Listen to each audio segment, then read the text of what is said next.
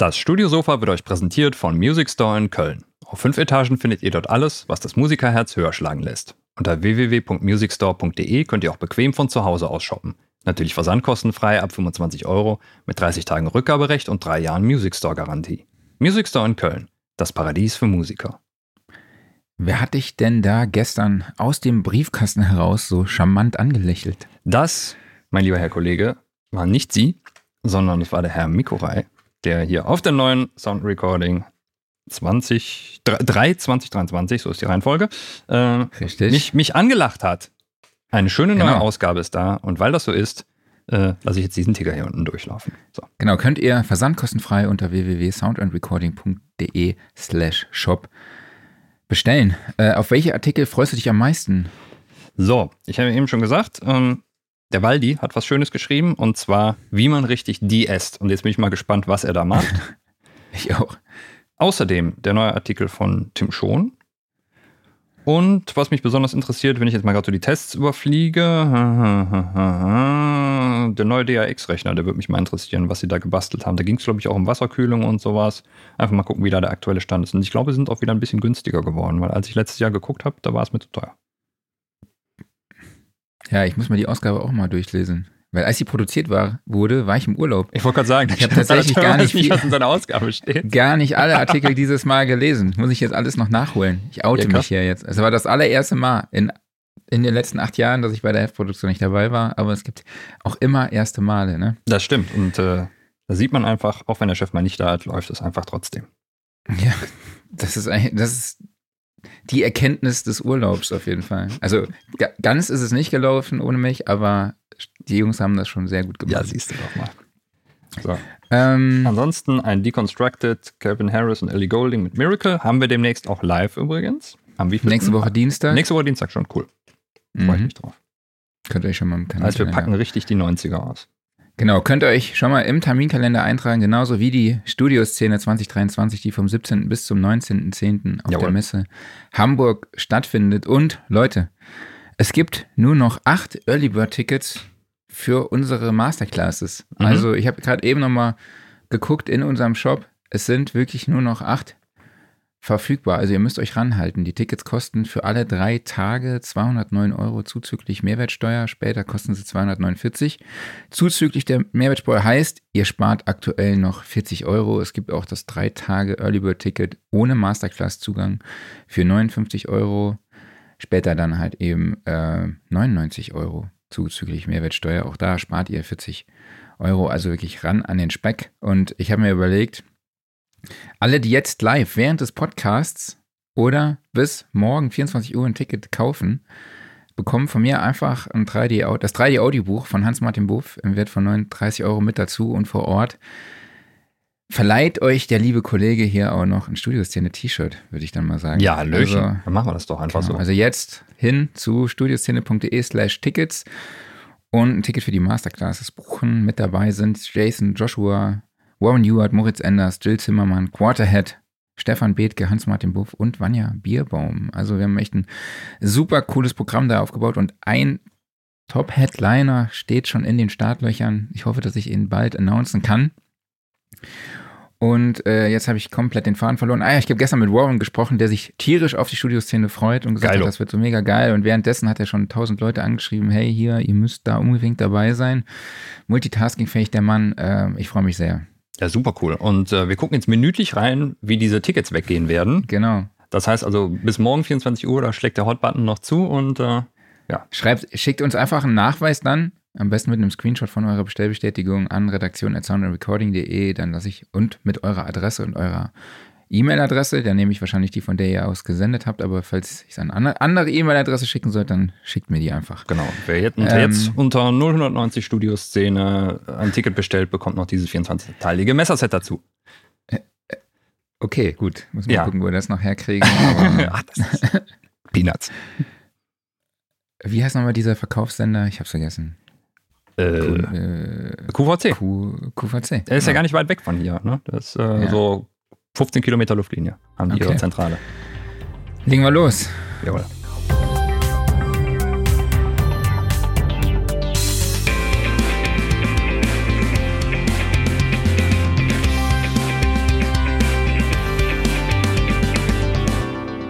Studiosofa, der QVC-Podcast, Ausgabe 161. Hallo an alle da draußen, schön, dass ihr auch in dieser Woche wieder dabei seid. Ich spreche mit unserem Top-Verkäufer Klaus Beetz. Und mich mit unserem Marktschreier Marc Bohn. Gut, dass er jetzt nicht Marktschreier gesagt Der hat, aber Marktschreier. egal. Und wir begrüßen heute zu Gast in unserem Podcast Recording, Mixing und Mastering Engineer Claudio Jans aus den Crown Jam Studios. Hallo Claudio, schön, dass du dabei bist. Hallo, schön, dass ich dabei sein darf. Ja, Hi. sehr gerne, sehr gerne. Wir freuen uns. Wir sprechen heute mit dir über das Thema Band Recording im Proberaum. Du hast ja über die Jahre hinweg eine Art Guide angelegt, sage ich jetzt einfach mal, oder eine Herangehensweise an Band Recordings im Proberaum aufgrund der aktuellen Entwicklungen. Ich denke, es geht auch ein bisschen um Preisstrukturen, äh, warum sich Bands entschieden haben, immer öfter auch ihre Band Recordings im Proberaum zu machen, in Eigeninitiative und du ähm, berichtest von deiner Erfahrung aus der Zusammenarbeit und erzählst uns ein bisschen was über die Mikrofonierung der einzelnen Instrumente, aber es geht auch um Disziplin und Mindset. Und wenn ihr dazu Fragen habt, dann könnt ihr die natürlich wie immer hier live auf YouTube oder Facebook stellen und Claudio wird sie dann für euch beantworten. Ähm, ja, aber Claudio, lass dir direkt mal einfach zu dir kommen. Du bietest Recording, Mixing und Mastering an. Welchen Hintergrund hat das und warum hast du dich nicht auf eine Dienstleistung spezialisiert, so wie viele andere das machen? Ähm, Die Spezialisierung ist äh, nicht gegeben, weil ich äh, den Bands anbiete, äh, deren Ziel zu erreichen. Mhm. Ja, das ist äh, quasi der Hintergrund. Das heißt, äh, dass ich das anbiete, heißt nicht unbedingt, dass ich das alles selber tue, sondern Mhm. es geht halt um ein, Okay. ein, ein Gesamtkonzept für die Band. Ja, und äh, es ist auch immer äh, die erste Frage, die ich eine Band stelle, die bei mir anfragt, ist halt immer, was ist euer Ziel? Mhm. Und äh, bezogen auf dieses Ziel werden dann entsprechende Maßnahmen eingeleitet. Oder Okay. können Maßnahmen eingeleitet werden, ja. Weil es ist was anderes, wenn man einfach nur äh, eine Platte aufnehmen will, weil man eine Platte aufnehmen will. Ja, und, oder wenn man äh, damit tatsächlich erreichen möchte, dass man da irgendwas mit bewegt. Mhm. Das äh, bedarf dann noch anderer Maßnahmen und da geht's auch weit darüber hinaus, über das Mastern, was ja der letzte Schritt wäre, sondern da geht's auch noch darum, was muss ich denn tun, um das zu Mhm. bewerben in der heutigen Zeit. Mhm. Und das Ganze Aber- ist dann so ein Netzwerk aus Leuten, die da mitwirken. Cool, aber hast du dich auf ein Genre spezialisiert? Also man sieht im Hintergrund auch Gitarren und einen Gitarrenverstärker. Ist das schon so eher die rockigere Art? Genau, es ist, äh, es geht um Rockmusik, Hardrockmusik Mhm. oder äh, von mir ist auch Popmusik, Hauptsache eine Gitarre ist dabei. Ja, also es ist so eher das rockige Gren, wo ich da unterwegs bin. Und das ist Cool. auch dann die Spezialisierung. Also in der Hip-Hop-Band kann ich jetzt nicht helfen. Also denen kann ich auch Tipps geben, was sie äh, in den ganzen Sachen tun können, aber da, da wüsste ich nicht, wie man sowas rekordet. Okay, vielleicht kannst du unseren Hörern und Hörerinnen auch mal kurz erklären, was die Musik AG und ein Tascam 328 8-Spur Kassettenrekorder mit deinem Werdegang zu tun haben. Oh ja, sehr gerne. Also es war so, dass ich äh, in meiner Schülerzeit äh, selber eine Band hatte. Wir mit dieser Band auch eine Aufnahme machen wollten. Das war in den, in den frühen 90ern. Und äh, ich, wie ich schon gesagt, war in der Schule. Und wir haben ein Studio gesucht. Das konnten wir zu der Zeit leider irgendwie nicht so bezahlen und äh, keine Ahnung, wie wir das machen sollten. Und in meiner Musik AG an der Schule gab es einen Tascam 238, wer Mhm. den noch kennt, ein 8-Spur-Kassettenrekorder ohne Mischpult, also das war nur so ein 19 Zoll Gerät. Und mein Musiklehrer hat mir den dann zur Verfügung gestellt und hat gesagt, probier einfach mal aus. Mhm. Und dann habe ich halt Learning by Doing, Mischpult dran, dann konnte ich was aufnehmen, wusste es nicht, wie ich es äh, dann abhören kann. Also musste ich danach das Mischpult dann an die Ausgänge anschließen, um das wieder zu hören. Dann war klar, okay, ich brauche zwei Mischpulte. Und dann äh, hat sich das Ganze dahin entwickelt, dass ich da so Feuer und Flamme war, dass aus diesem Acht-Spur-Rekorder am Ende dann quasi ein Tonstudio geworden ist. Ein Tonstudio mit, wenn man jetzt gerade hier so den, dein Bild schaut, äh, einem sehr beeindruckenden Lautsprecher-Setup. Man sieht um dich herum diverse KS-Digital-Speaker, oben an der Decke hängen IK Multimedia iLouds. Äh, magst du mal kurz erklären, das ist ein, ein Dolby Atmos-Setup, gehe ich mal von aus. Richtig, das ist ein Dolby Atmos-Setup. Das ist so äh, die neueste Weiterentwicklung bei mir im, im Studio. Seit 2018 habe ich mich dafür interessiert, für das Dolby Atmos-System, habe da mal ein bisschen rumprobiert. Und das ist jetzt so weit getrieben, dass ich ein dass ich hier zertifiziert bin von Dolby mhm. für Dolby Atmos Mischungen und entsprechend stehen jetzt die ganzen Lautsprecher in einem 7.1.4 mhm. äh, Setup um mich herum und hängen an der Decke. Mhm. Und auch das ist durch Dolby ausgemessen hier installiert, so dass ich in Dolby Atmos arbeiten kann. Mhm. Wie kamst du der Auswahl der Speaker? Das ist, äh, also ich habe lange, lange na, gesucht kann man nicht sagen. Ich habe immer mal wieder neue Monitor-Speaker für mich ausprobiert. Mhm. Ja, es ging irgendwann mal los mit irgendwelchen Tascam-Speakern über, wie hießen die, Monkey Banana, mhm. äh, Neumann, was es nicht so alles gab. Und irgendwann bin ich auf KSD gestoßen, habe mir dann die C88 Referenz geholt. Die sieht man jetzt nicht in meinem Bild, die stehen halt vor mir als Hauptmonitore. Und die haben mich einfach weggeblasen, mhm. begeistert, weil mhm. die Dinger können alles, die können richtig schön in den Keller und äh, die lösen total toll auf. ja, und äh, das äh, fand ich beeindruckend, ne? bezogen natürlich auf die Größe meines Raumes hier auch. Äh, und äh, aufgrund der Lautsprecher ist dann quasi auch der ganze Akustikbau hier bei mir gemacht worden, so dass die halt hier äh, perfekt funktionieren. Mhm. Und mhm. mit dem Dolby Atmos System äh, war es eigentlich das Ziel, alles in KSD-Boxen hier voll Dolby Atmos zu machen. Meine räumlichen Gegebenheiten haben das aber an der Decke nicht zugelassen. Mhm. Die Speaker wären einfach zu groß geworden an der Decke und hätten zu weit runtergegangen. Das ist nicht so ganz funktioniert. Und da bin ich dann auf die iLouds gegangen die ich auch schon immer habe, weil ein Teil meiner Recording-Aufgabe heute ist es halt mobil zu recorden. Also ich habe selber mhm. keine Recording-Räume mehr. Ich habe die ganzen Kontakte zu Studios, wo ich aufnehmen kann. Und äh, ansonsten geht's halt mobil auch raus in die Proberäume, wenn das sein muss. Mhm. mhm. Und da habe ich dann auch immer ein Pärchen äh, iLouds mit, um okay. abhören zu können. Mhm. Ja, ist halt sehr praktisch, sehr klein. Man kann die eben da, wo man sitzt, kurz einmessen lassen durch das System selber und hat halt eine perfekte Arbeitsgrundlage zum Rekorden. Hm. Welche ein, nutzt du da? Ach, sorry, Klaus. Ja, wollte nur kurz fragen, war das, war das ein Problem, dass du jetzt hier ähm, her, äh, Lautsprecher zweier Hersteller kombinierst oder wie du jetzt gerade sagtest, durch so Einmessfunktionen beispielsweise gleicht sich das dann eh schon irgendwie aneinander an? Das war eine Herausforderung tatsächlich beim Messen. Mhm. Ja, bei den äh, KS Digital war es jetzt kein Problem, ja, weil diese sehr homogen und ähnlich klingen. Natürlich sind jetzt die C5er um mich herum auch nicht das gleiche wie die C88er. Äh, und ja, das ist halt im, im Einmessvorgang, äh, sieht man das dann an der Kurve auf den iLouds, dass da schon ein bisschen mehr passieren musste. Und die iLouds sind auch über einen Subwoofer erweitert, mhm. Damit die auch weit genug runter können, weil jeder Lautsprecher in so einem Dolby Atmos System ist ein Full Range Speaker und muss das gesamte Frequenzspektrum abdecken. Mhm. Da sind die iLouds an der Decke halt zu klein und die laufen halt noch gleichzeitig auf den Subwoofer, damit mhm. sie so weit runterkommen. Aber der Kollege von Dolby war sehr zufrieden beim Einmessen. Super. Am Ende des Tages. Und ich auch. Ist tierisch. Man will nichts anderes mehr hören. Ne? Wer hat das gemacht? Äh, ich komme jetzt auf den Namen nicht. Also, äh, also David Ziegler von Dolby ist mein Kontaktmann mhm. bei, äh, bei Dolby und ist ja. Patrick. Müsste ich nachgucken, okay. weiß ich jetzt gerade nicht auswendig. Gibt's auf meiner Facebook-Seite irgendwo ein Bild, da steht's. okay. Genau, welche, welches Modell war das jetzt nochmal von den iLouds? Das ist, äh, sind die MTM.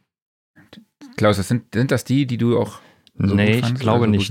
Warst? Nee, nee, das müssten noch größere gewesen sein. Okay. Also die, das ist jetzt, glaube ich, das mittlere Modell, ne? Ich glaube auch, Was? ja. Mhm. Genau. Es okay. war seinerzeit das größte Modell bei denen, aber mittlerweile gibt es ja eine genau. neue Serie bei mhm. IK Multimedia, die genau. Precision-Serie. die sind es nicht. Sondern Genau. iLoad MTM heißen die. Ja. Mhm. Kostet das Stück, glaube ich, 349 äh, Euro, habe ich gerade eben mal. Oder ist das der. Ich muss gucken mal kurz, ob Äh, das 349 der, kosten die iLoud MTM, ja. das Paarpreis oder Stückpreis? Das Stückpreis. ist- Nee, Ja. Stückpreis. Ja. Stückpreis, ne? Aber ja. trotzdem, glaube ich, immer noch preis-leistungsmäßig ziemlich knaller, die Dinger, ne? Ja. Also dafür definitiv, ja. Mhm.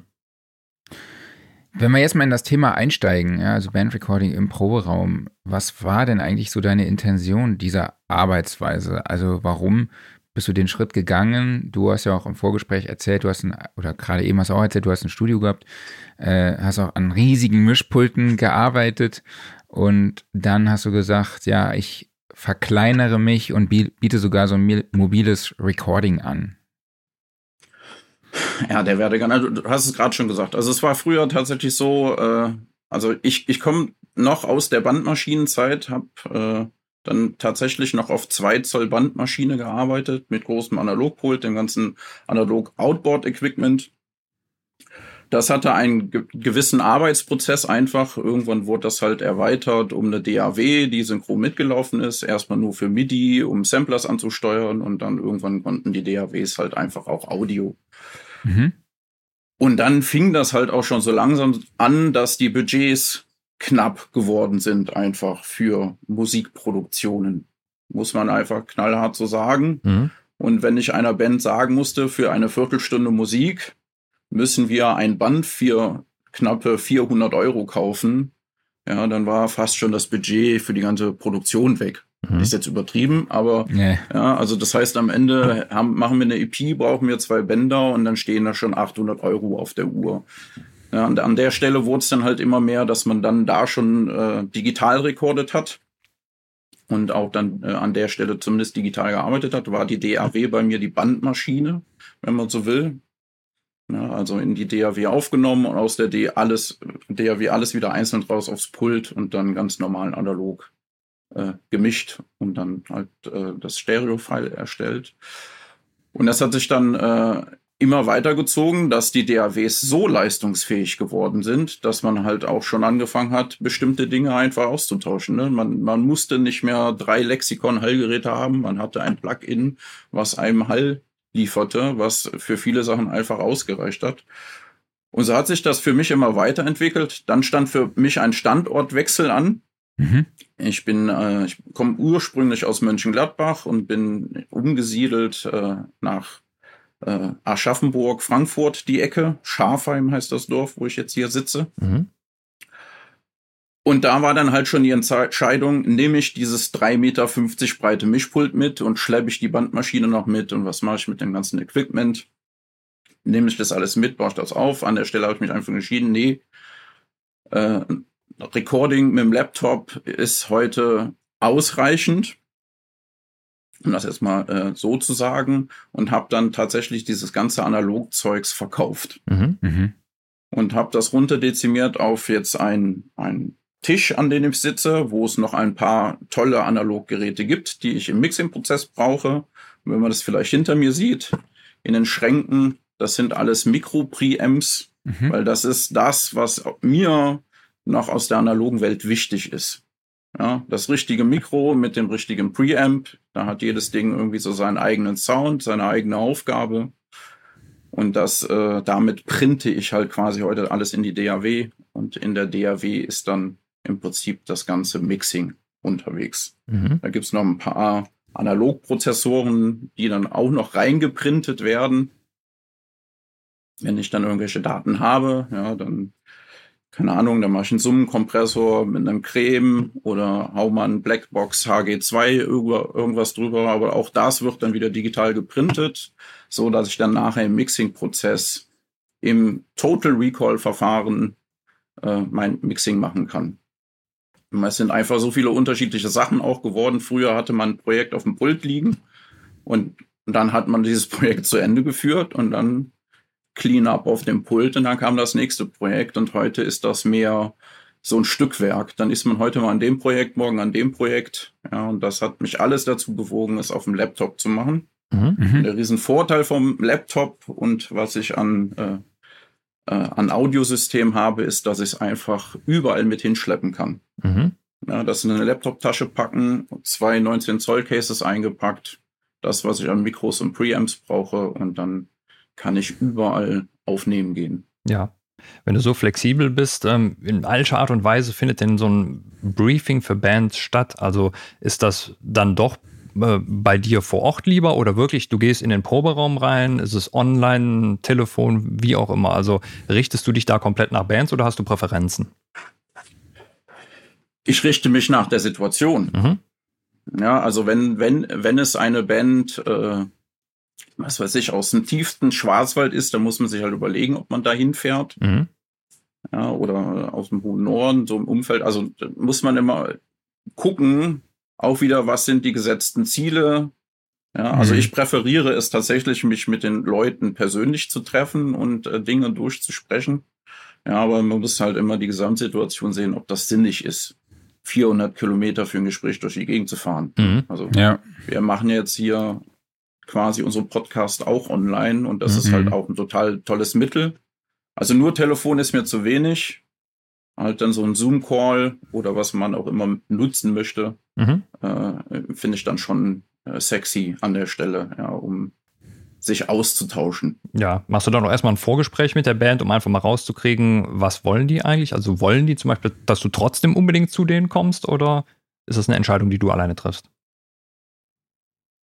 Das ist eine Entscheidung, die die Band trifft. Okay. Mhm. Weil am- ne, am Ende ist das im, im Gesamtkontext dann halt eine Kostenfrage. Mhm. Ja, ne, das entstehen halt einfach Reisekosten und äh, da muss man halt einfach schauen, äh, wie man da zurechtkommt. Mhm. Ne, das ist halt einfach Geschmackssache. Ne? Und wie, wie gesagt, immer die grundsätzliche Frage, was ist das Ziel? Was wollen wir erreichen? Und dann wird halt da rausgeknobelt, äh, was ist denn möglich? Mhm. In der eigenen Aufnahme. Ja, es ist halt äh, oft so, sie wollen selber aufnehmen, das ist kein Problem. Dann fehlt es aber oft an dem Material, um es Mhm. vernünftig machen zu können. Also irgendwas Mhm. ist immer da. Ja, manchmal passen die Sachen und äh, oft ist es halt so, dass ich dann äh, den Fall habe, dass ich hinfahren muss, ja, Mhm. weil äh, wenn ich ich stelle dann gerne meine Sachen zur Verfügung, also ich bin dann nicht vor Ort beim Aufnehmen, das machen die dann wieder selber. Aber ich fahre dann quasi zum, zum Soundcheck und System hinstellen hin, gehe das mit denen allen durch, suche die beste Möglichkeit raus, die wir an der Stelle haben, wo wir da gerade sind. Und dann gebe ich denen das an die Hand und verabschiede mich wieder und lasse die dann im Aufnahmeprozess alleine. Mhm. Okay. Wir gehen ja jetzt gleich auf die ganzen Details nochmal Mhm. wirklich äh, Ja. vereinzelt ein, aber nur mal ganz kurz, gibt es so ein paar winzige Standardprobleme oder Standardfragen, auf die du sehr oft triffst? Standardprobleme. Mhm. Ja, oder so Fragen, die Bands oft stellen, Ja. einfach. Oder gibt es eine Frage, die immer kommt von den Bands, außer Preis vielleicht?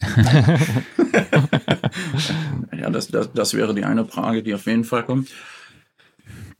Äh, also die Standardfrage ist immer, können wir das im Proberaum machen? Das ist auf jeden Fall eine Frage, die immer Mhm. kommt. Mhm. Äh, die kann man nicht standardmäßig beantworten. Dafür müsste man dann halt den Proberaum sehen, Mhm. weil äh, es ist halt, so finde ich, in der Rockmusik, in der ich unterwegs bin, in der Aufnahme halt sehr, sehr viel vom Raum abhängig. Mhm. Ja, um da so ein bisschen ins Detail zu gehen, nehmen wir einen Schlagzeuger. Jeder Schlagzeuger kennt das, dass er mit seinem Schlagzeug irgendwo spielt und da gibt's Räume, da sagt er, boah, hab ich ein geiles Schlagzeug und da gibt's irgendwie Räume, wo er sagt, äh, das ist irgendwie komisch hier. Mhm. Ja, und das ist schon mal eine sehr, sehr wichtige Entscheidung für den Ort, wo man sein Schlagzeug aufnimmt. Mhm. Ja, wenn es, wenn es im Proberaum halt einfach blöd klingt oder man sich da nicht wohlfühlt, dann würde ich da nicht aufnehmen. Mhm. Ja, dann würde ich mir irgendein Wohnzimmer aussuchen oder was weiß ich, einen Jugendclub oder einen Laden, den man kennt, wo man mal ein Wochenende rein kann, wo man weiß, da klingt mein Schlagzeug gut.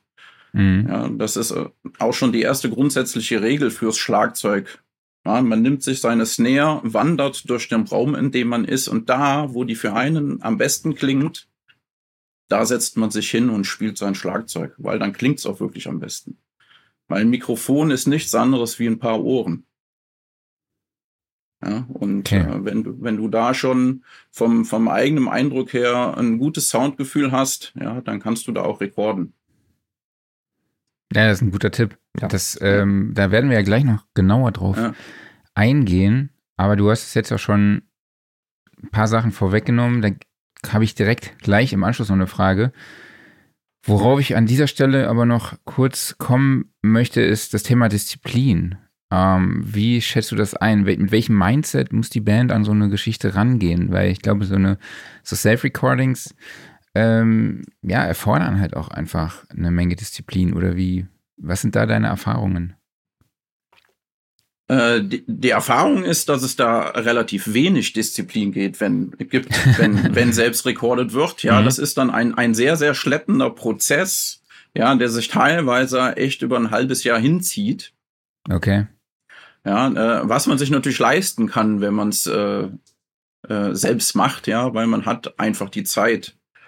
Und das ist im kreativen Prozess einer Aufnahme aber eher ein Hindernisgrund, finde ich. Ne? Also wenn mhm. man tatsächlich sich einen Zeitrahmen steckt, ja, in dem man das machen will, was dann der Fall ist. Also wenn ich dann da komme und baue da irgendwas auf, dann kann ich das dann nicht ein halbes Jahr stehen lassen. Ja, dann gibt's halt mhm. eine Zeitschiene, in der muss halt entsprechend was passieren. Das macht natürlich einen gewissen Druck, aber das gibt dem Ganzen eine andere Dynamik. Und dann ist die Disziplin auch sehr viel besser.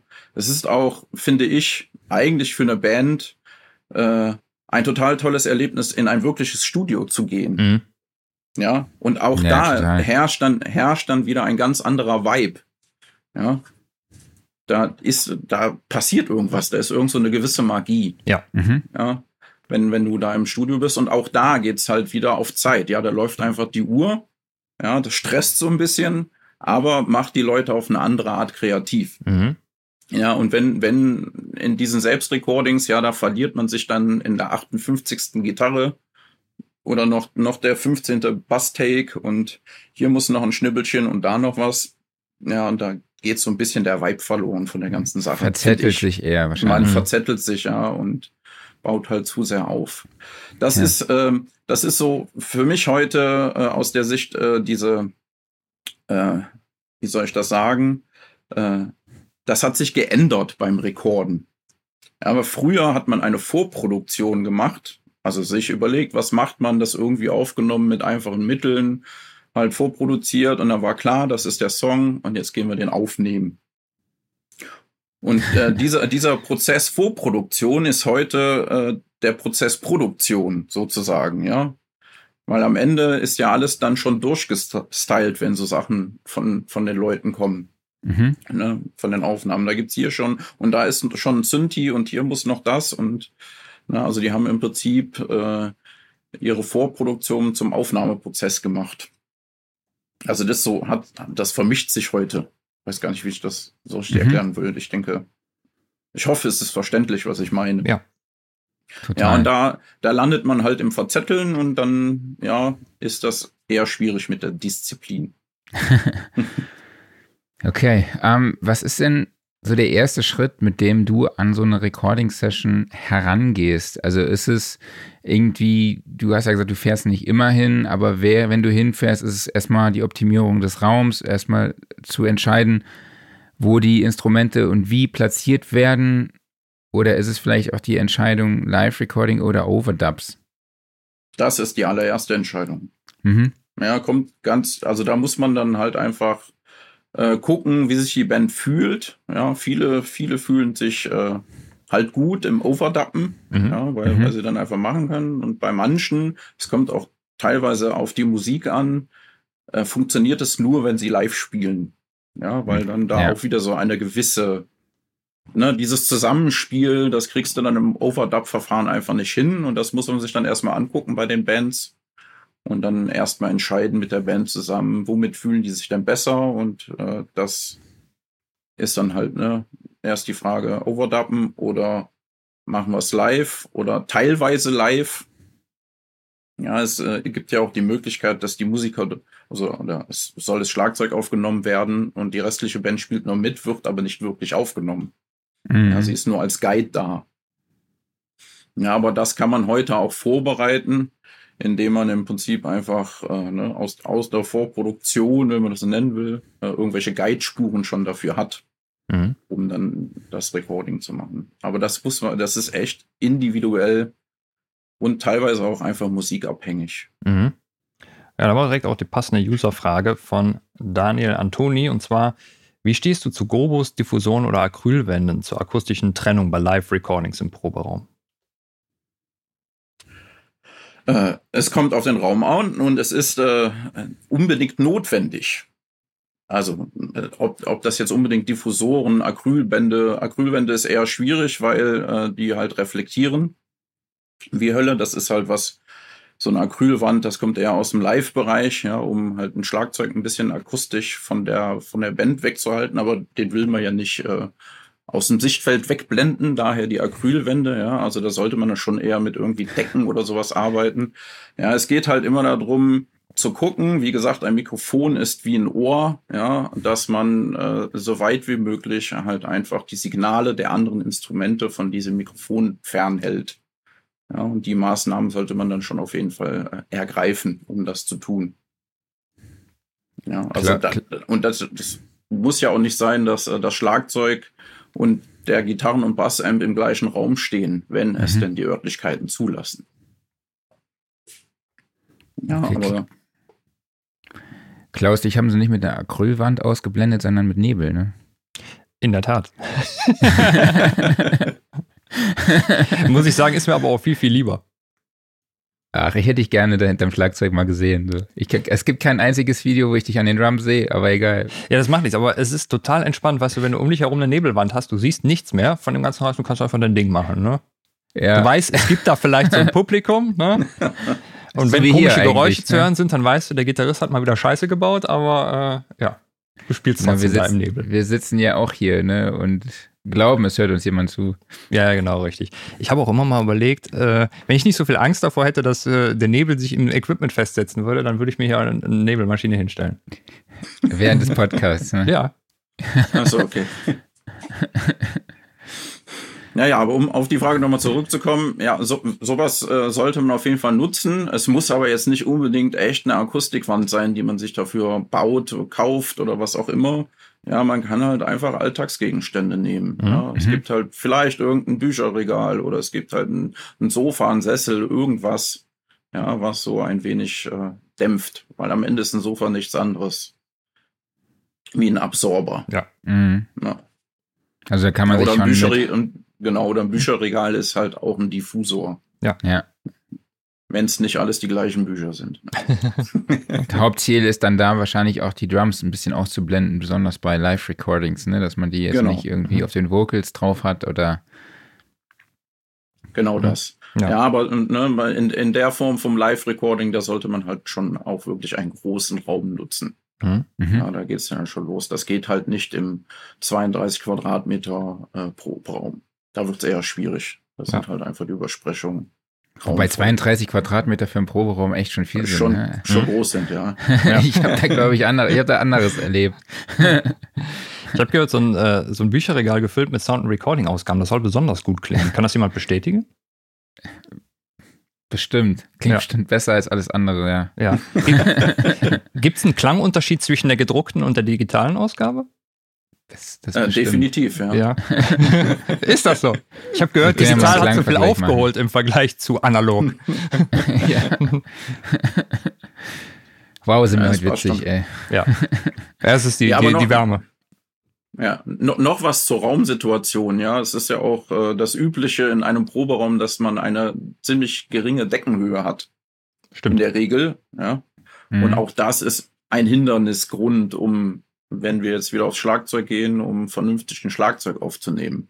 Also man kann das da drin spielen, ohne mhm. Frage, aber die Deckenreflexionen von den Becken ja, führen dann eher zu suboptimalen äh, Overhead-Aufnahmen. Ja, man hat halt halt so viele ähm, Frequenzübersprechungen von den Reflexionen der Decken mit auf den Mikros, ja, dass man halt mehr reparieren muss, wie dass man Overhead-Sound hatte. Mhm. Ja, also auch da muss man dann einfach gucken, passt, passt der ganze Raum überhaupt zu dem, was man davor hat. Kommt es da eigentlich noch öfters vor, dass du die guten alten Eierkartons an der Wand findest?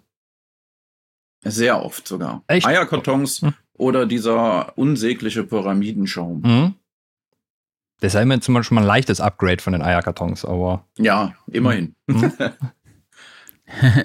ja, ja, das ist, äh, ne, das ist, äh, ja, hat wenig was mit Akustik zu tun. Das hat ja mehr, mehr was damit zu tun, dass nach draußen nicht so laut ist, Mhm. wie dass da drin irgendwie vernünftig irgendwas passiert. Gehen wir mal weiter zum Recording-Setup. Was verwendest du, um überhaupt aufzunehmen? Also nimmst du einen Standalone-Recorder, nimmst du einen Rechner, was stellst du dahin? Ich nehme einen Rechner Mhm. tatsächlich. Äh, und äh, vom Rechner aus geht's dann auf ein Digigrid-System. Mhm. Ja, und dann je nachdem, wie viel Inputs ich brauche, kommen halt entsprechend die äh, Geräte dazu. Mhm. Was stellst du dahin? Also Laptop oder ein Desktop, Mac, PC? Äh, Lap Laptop stelle ich dahin. Und äh, das war's. Mhm. Was ist, Also was ist eine. Laptop. Hm? Nee, sorry. Ja, du wolltest was fragen? Ja, ich äh, wollte wissen, was ein Digigrid-System ist. Das ist ein, äh, ein Netzwerkprotokoll. Oder also man hat vielleicht schon mal was von einem Waves LV1 Live-Mischpult gehört. Ja. Das ist quasi das Soundgrid-Netzwerk. Das Mhm. wird von DigiGrid auch benutzt. Dieses Netzwerk. Und man kann diese DigiGrid-Sachen halt auch für dieses Live-Mischpult benutzen. Oder halt für die Studio-Software von Waves, die dann halt äh, Soundgrid Studio. Mhm. Und ähm, man kann sich das im Prinzip so ein bisschen vorstellen wie Dante, wenn du so willst. Mhm. Ja, du hast halt nur eine Netzwerkverbindung zu deinem Rechner und über dieses Netzwerk kannst du bis zu 128 Kanäle Audio hin und her schicken. Das heißt, es ist. Und welches Interface schließt du dann da dran? Es äh, ist dann Ein- erstmal ein DigiGrid iOS, heißt das. Mhm. Das Mhm. ist äh, quasi eine, eine Wandlereinheit, IO-Einheit, die auch gleichzeitig einen DSP-Server inne hat. Mhm. Und mit diesem DSP-Server kann man dann quasi dieses äh, Soundgrid Studio Mischpult betreiben, so dass man im Recording-Prozess Plugins benutzen kann. Und das alles Okay. nahezu latenzfrei. Also wir reden, hier von 0,8 Millisekunden Latenz. Mhm.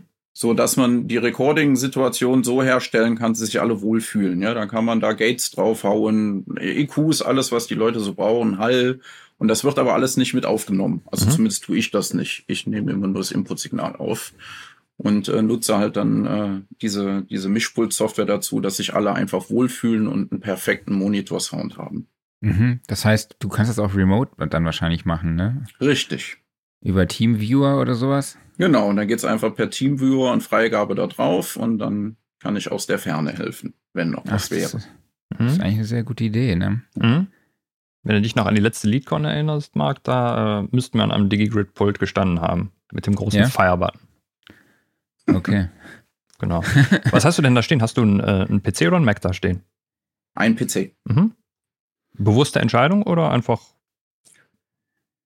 Bewusst Hm. würde ich das jetzt nicht nennen. Es war halt da damals einfach irgendwie so. Ich habe mit dem Atari gestartet wegen Syn Synchronisation MIDI. Mhm.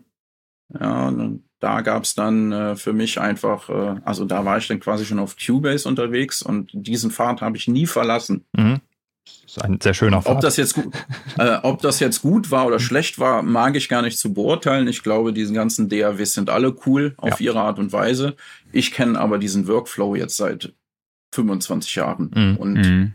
äh, deshalb habe ich das nie in Erwägung gezogen, da irgendwann mal mein, meine Arbeitsweise zu ändern.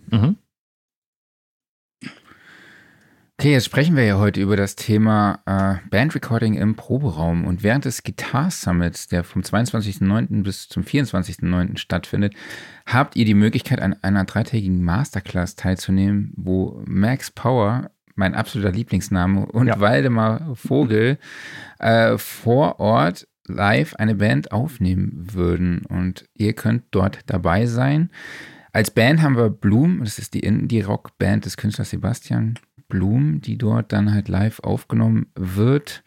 Die beiden zeigen euch, welches, welches Equipment ihr braucht für eure Aufnahmen im Proberaum, äh, wie ihr die richtige Positionierung der Mikrofone findet, wie äh, der Recording-Prozess abläuft, halt natürlich auch mit dem Rechner, genau das eigentlich, über was wir heute sprechen. Und sie zeigen aber halt auch noch ihre Tricks beim Mixing und ihrem, wie ihr eure Producing-Skills verbessern könnt und wie ihr dann euren Track auch im Nachgang finalisiert bzw. mastern könnt oder vielleicht auch, ich, wie ich sage, das nenne einfach nur laut machen für die ganzen Streaming-Plattformen. Ähm, alle Infos dazu findet ihr unter guitarsummit.de slash recordYourBand. Ich packe euch natürlich den Link auch in die Show Notes. Mhm. Jo, so. dann kommen wir eigentlich zu deinem Thema, ne? Jo, dann fangen wir mal an mit den Drums. Drum Recording. Wie gehst du dabei vor? Was für Mikrofone verwendest du? Ah, schöne Frage. also alles, alles wird äh, einzeln mikrofoniert. Mhm. Ich mhm. Äh, äh, bin aufgrund der, der äh, Rockmusik äh, sehr klassisch aufgestellt, würde ich jetzt mal sagen. Also ich äh, nutze gerne ein, fangen wir halt bei der Bassdrum an, ein D112 mhm. in, in der Bassdrum oder was ich jetzt seit äh, längerer Zeit auch schon nutze, ist, dass äh, ich hoffe, ich habe die Bezeichnung richtig auf dem Schirm, Luit DEX 640. Das ist irgendwie ein Bassdrum-Mikrofon von Luit mit äh, zwei Kapseln. Da ist eine dynamische und eine Kondensorkapsel gleichzeitig drin, mhm. die dann auch in der Phase einfach stimmen und kann man, da kann man hervorragend halt mit rumspielen, weil man halt einfach zum Beispiel mit der Kondensorkapsel sehr schön den Kick machen kann und mit der dynamischen Kapsel dann halt einfach das Übliche, kann es das, was man. Mhm. Kann es das DTP 640 sein? Das kann auch sein. Und mhm. dann steht ein DEX dahinter oder sowas. REX steht dahinter. Oder, ja, oder, oder so, ja. Genau, kostet 300. Ja, die gibt es ja, glaube ich, für 285 Euro. Ja, kann ich noch gar nicht das Mikro. Das sieht aber sehr interessant aus. Ja. Ist auf jeden Fall äh, mal eine Empfehlung. Mhm. Ja. Äh, also ein sehr schönes Mikro an der Stelle. Und dann äh, experimentiere ich dann gerne halt vor, also draußen an der, an der, an der Bassdrum halt mit irgendeinem Großmembranmikro rum. Mhm. Ja, da gibt es unterschiedliche Möglichkeiten, mhm. die ich dann nutzen könnte. Also von einem Rode Classic 2, mhm. wenn das noch jemand kennt, das gab es irgendwie nur als äh, das war so dieses Mikro, was sich mal komplett außerhalb von Rhodes normaler Preisrange be be bewegt hat, ne? Richtig. Da war eine also, Null mehr hinten dran. Richtig. Ja, ein sehr schönes Mikro oder mhm. halt ein Neumann U87, also was, was man an der Stelle so kennt, aber das ist, äh, äh, da probiere ich einfach aus, was, was da gerade passt. Oder ich schmeiß halt einfach äh, einen ausgebauten Bass-Speaker von der NSC-Box davor als Subkick. Mhm. mhm.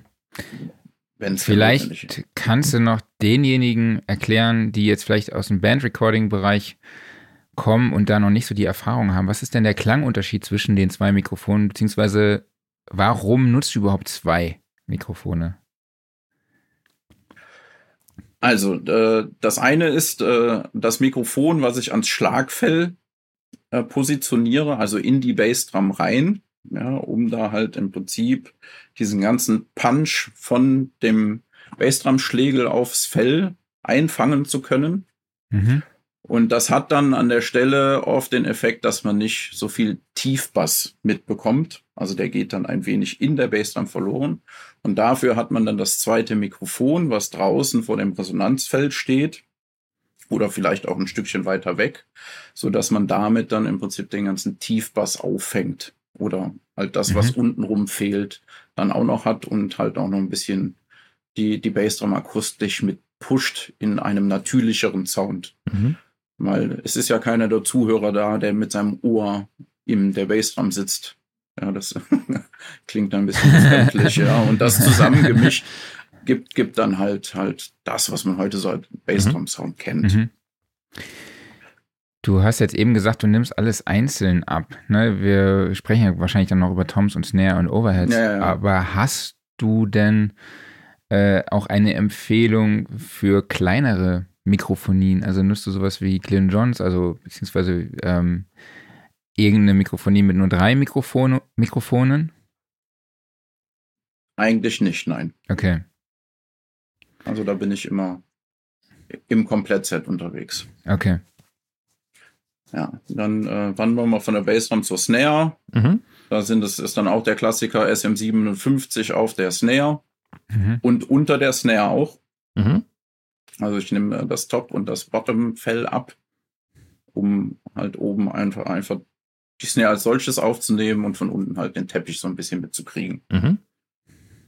Äh, auf der Hi-Hat, jetzt äh, kommt etwas, da schreien jetzt bestimmt ganz viele Leute, nämlich auch ein SM57. Ach, okay, interessant. Ja, weil es einfach diesen ganzen Mittenrotz, den man in der Rockmusik braucht, hat, Mhm.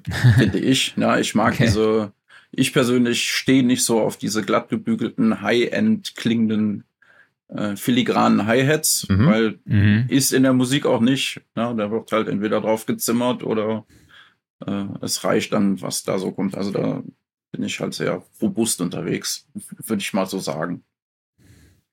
Äh, auf den Toms habe ich äh, sehr gerne das Luit, äh, wie heißt das? 040. Das ist eigentlich ein Mini-Overhead-Mikro von denen, Mhm. also ein Kondensormikro. Mhm. Ich glaube, äh, LTC 040 Match heißt das, Genau, glaube ich. Genau. Mhm. Ich habe sogar zwei hier davon. Die sind so ultra mini, ne? Die passen gerade so, so in, die, ultra Mikrofo mini, in die das- Mikrofonklemme. Genau. Und, äh, äh, und das Mikrofon auf den Toms kombiniere ich mit einem Halter von Electro Voice. Die haben nämlich irgend so ein Tom-Mikrofon, da ist ein Halter bei, den man einfach an, äh, an den Spannreifen klemmen kann. Mhm. Ah, okay. Und das dann kombiniert mit dem Mikro ist dann halt eine sehr smarte Lösung, um da überall dran zu kommen. Und ich mag halt einfach diesen Kondensor-Sound auf den Toms. Mhm. Die Ja, es kosten. gibt, gibt, sorry. ja? Ja, die kosten als äh, Paar auch nur 199 Euro. Als Matched Pair. Das ist schon, Ja. schon echt ein ganz guter Preis. Mhm. die sind auf jeden Fall zu empfehlen, die Mikros. Auch für alles mögliche andere. Also nicht nur für den Tom-Einsatz. Äh, dann sind wir äh, über die Toms. Dann auf einem Reitbecken bin ich dann auch wieder robust mit einem SM57 unterwegs. Mhm. Und bei den äh, Overheads setze ich entweder ein Pärchen AKG C391 ein oder ein Neumann äh, KM 184er Pärchen. Mhm.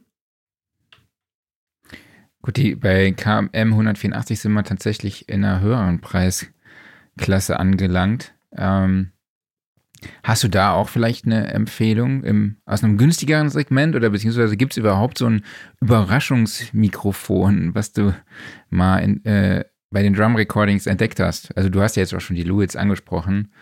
Ähm, aber gibt es da noch ein anderes Mikrofon, was du äh, ähm, empfehlen kannst? Nein, bei, also bei Drum Recordings äh, ist, ist tatsächlich Luit die Überraschung, so generell. Ja, also es ist, das, äh, sehr, sehr coole Mikros. Vom Ursprung her sind das ja, glaube ich, auch irgendwelche AKG-Jungs, die sich da irgendwie äh, abgesplittet haben, wenn ich das so mal richtig verstanden habe. Und es sind einfach tolle Mikros. Also Preis-Leistungs-Verhältnis ist der Hammer an der Mhm. Stelle, kann ich, kann ich nur empfehlen. Kann ich auch bestätigen, definitiv. Ja. Und äh, ja, als Überraschungen, äh, die letzte Überraschung mikromäßig für eine Dramaufnahme ist das äh, Periskop, heißt es, glaube ich. Mhm. Aber das ist jetzt kein günstiges Mikro und halt Okay. sehr, sehr, sehr, sehr speziell. Ja. Ja, das ist äh, in, in so einem Kupfer, Kupferröhrchen, Ja, Ähm, ja. Ne, irgendwie eingebauter Kompressor. Das ist auf jeden Fall ein, ein Riesen-Benefit. Nennen wir es das Wurstmikro, ja, das Schlagzeug, um das mit- Schlagzeug einfach nur komplett aufzunehmen. Das kommt noch dazu. Scope Labs heißt das, glaube ich. Ja, ne? Scope, Scope ja, Labs, Periscope, 475 Euro. Mhm.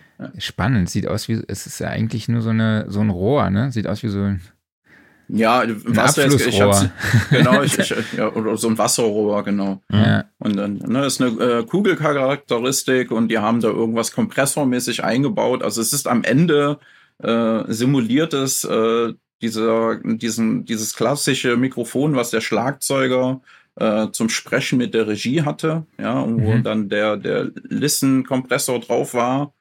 Ne, und von, von der geschichtlichen Historie her war es ja so, dass das irgendjemand mal aus Versehen aufgenommen hatte. Ne? Also dieses Sprechermikrofon mit dem Hyperkompressor da drauf. Ja, Im Prinzip macht das Mikrofon genau das. Mhm. Ja, komprimiert das alles zusammen, man kriegt halt dieses alles mit auf dem Ding irgendwie. Und das dann halt äh, geschickt vors Schlagzeug gestellt, ist dann schon mal eine Bereicherung auch bei der Aufnahme, Mhm, wenn man ja. es denn hat. Ähm, was fehlt uns jetzt noch? Hi-Hat, Toms, Overhead und Wow. Nein, ich glaube, wir waren durch alle durch. Ja, ich glaube, wir, wir haben waren. alles. Ne? Also, äh, was jetzt das Schlagzeug betrifft, und dann, jetzt kommen für mich die allerwichtigsten Sachen. mhm. Das ist halt äh, das Direct, äh, die Direct-Mikrofonierung braucht man halt äh, für einen Attack und sowas. Und der wirkliche Sound bei einem Schlagzeug entsteht aber durch die Raummikros. Ja, und da geht's jetzt halt los. Und da sind wir wieder im Ursprung, ne? wenn der Raum halt langweilig klingt oder furztrocken ist, dann ist das äh, nicht so dolle. Mhm. Ja, und wenn man halt einfach in einem guten Raum sitzt, ja, wo, wo man auch so vom Höreindruck halt ein cooles Gefühl hat, wenn da jemand Schlagzeug spielt, ja, dann kann man halt mit den Raummikrofonen sehr viel rausholen. Mhm. Und da gibt's dann je nachdem, je nach Situation verschiedene Möglichkeiten. Also, ne, wenn, wenn man mich lässt, kombiniere ich alles. dann kommt halt, dann kommt halt ein Großmembran-Pärchen, auch von, von Luit, diese 441er, Mhm. kommt dann auf Schulterhöhe hinter den Schlagzeuger.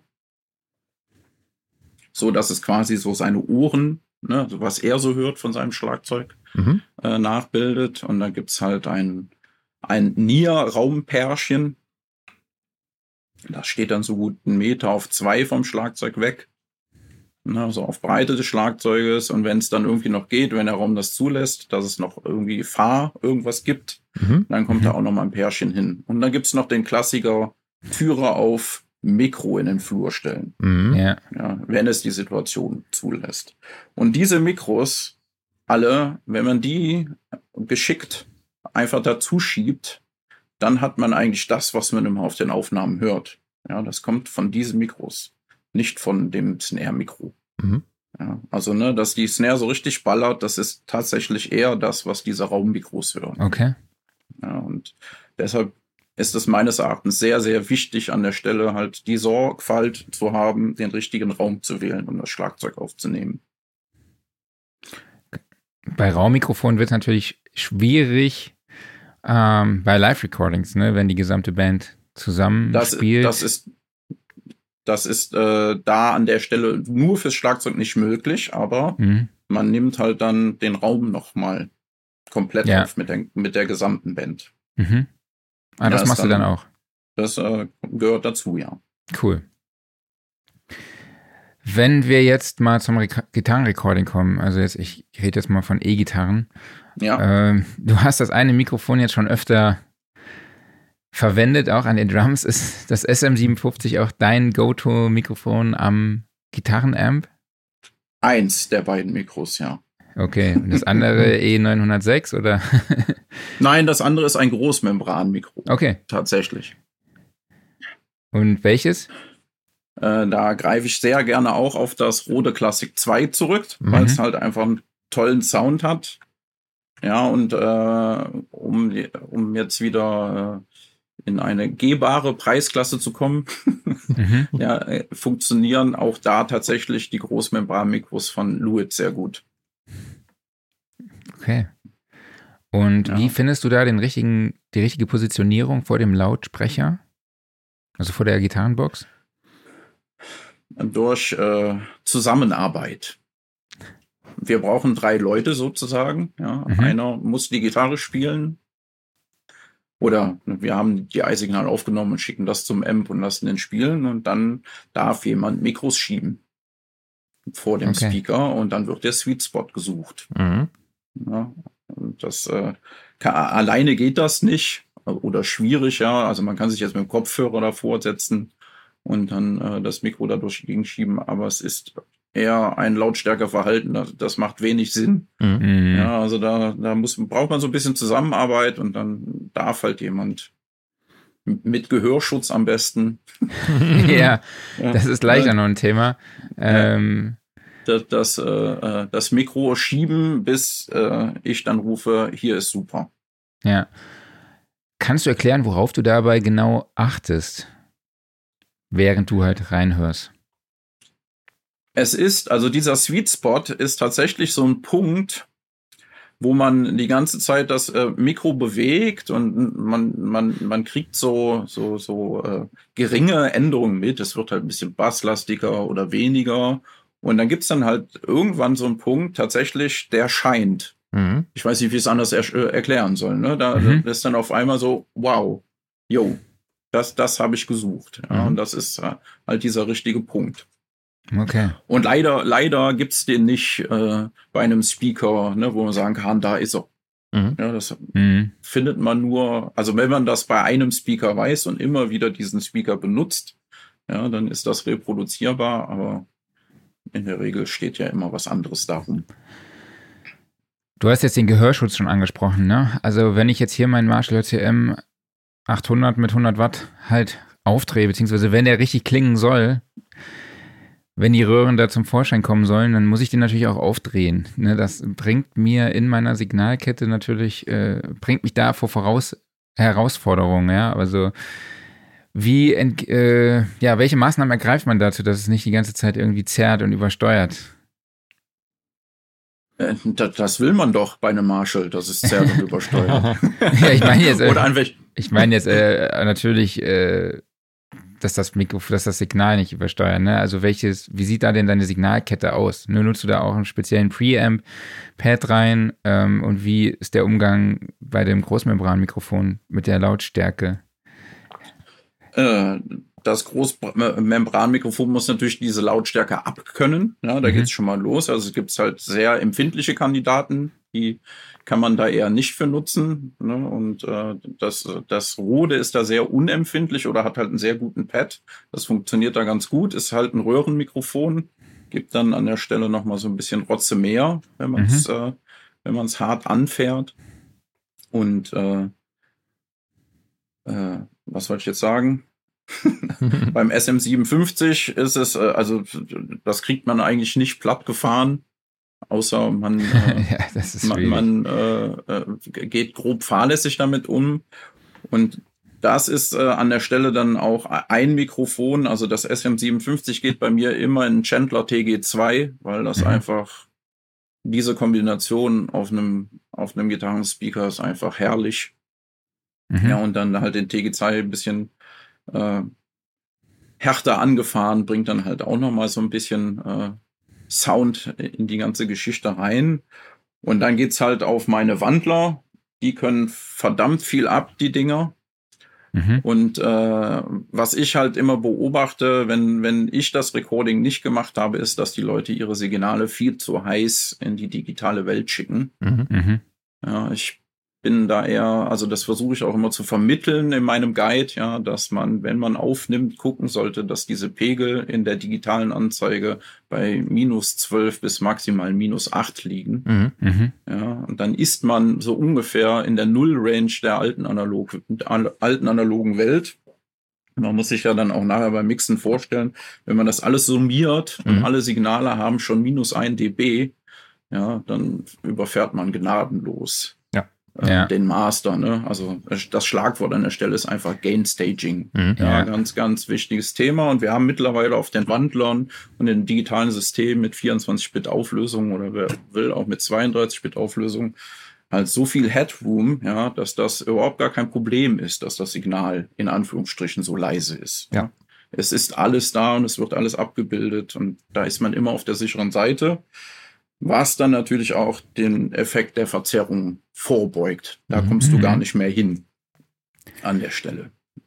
Wie positionierst du denn die Lautsprecher während eines Live-Recordings, sodass die halt nicht irgendwie in die Vocals oder in das Schlagzeug reinblasen? Ähm, drehst du die dann auch einfach voneinander weg? Und Daniel hatte hier nämlich noch so eine ergänzende Frage und zwar, oder nutzt du vielleicht ein Mic Shield und was ist eben dein Go-To-Mic Shield? Hast du da sowas? Also ein äh, Mic Shield habe ich nicht, nein. Äh, mein Go-To hatten wir eben schon mal, wäre, kommt jetzt auf die räumliche Situation an. Also der, das erste, was man machen sollte, ist, also wenn es die Räumlichkeiten zulassen, den Speaker tatsächlich umzudrehen, dass er gegen die Wand bläst, kann aber zum Nachteil werden. Ja, weil die Wand halt auch wieder reflektiert. Da muss mhm. man ein, ein, ein Stück weit äh, aufpassen. Äh, es ist aber äh, wenn wir jetzt das Signal des Ms nicht unbedingt so schon äh, mit aufnehmen wollen, sondern es geht nur um die Performance des Musikers, dann nutze ich oft halt auch den Amp einfach nur für die Monitorsituation und dann äh, nehme ich ein DI-Signal mhm. von der Gitarre mit auf und dann können wir nach dieser Live-Session den Amp dann ordentlich nochmal reampen mhm. und printen den dann erst aufs Band. Ah, okay, verstehe. Ja, und da äh, habe ich oft als Hilfsmittel einfach ein UAD-OX mit dabei.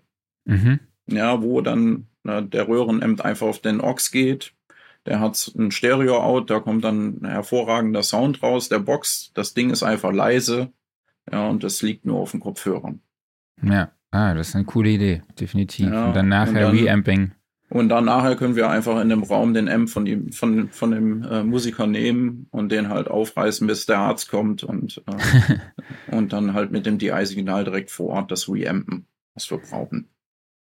Nutzt du denn das DI-Signal dann grundsätzlich auch immer, vielleicht dann im Mixing? Und welche Emulatoren, Simulatoren nutzt du da am meisten? Ähm, ja, also erstmal Frage, die Frage zu beantworten. Immer, immer, immer ein DI-Signal äh, mit aufnehmen, liebe Gitarristen und Bassisten. ja, das ist immer gut, das ist immer die gute Fallback-Lösung. Ja. Ähm, äh, bei Simulationen, äh, ich glaube, ich habe da alles quer durch die Bank. Äh, mir gefallen die äh, von UAD sehr gut was dann am Ende gleichzeitig auch die sind, die man bei Plugin Alliance bekommt, also zumindest die, die die äh, gleichzeitig haben. Das sind genau die gleichen Emulationen. Ähm, dann über IK Multimedia habe ich dieses mhm. ganze ToneX-System, was ich sehr spannend finde. Äh, Soundtechnik, Soundtechnisch. Und ansonsten geht's tatsächlich wieder auf einen reellen Amp. Also, ne, wir haben hier im, im Lager locker, weiß ich nicht, 30, 40 verschiedene Röhren-Ms rumstehen. Oh wow, okay. Ja. Nicht schlecht. Also, also jeglicher Couleur.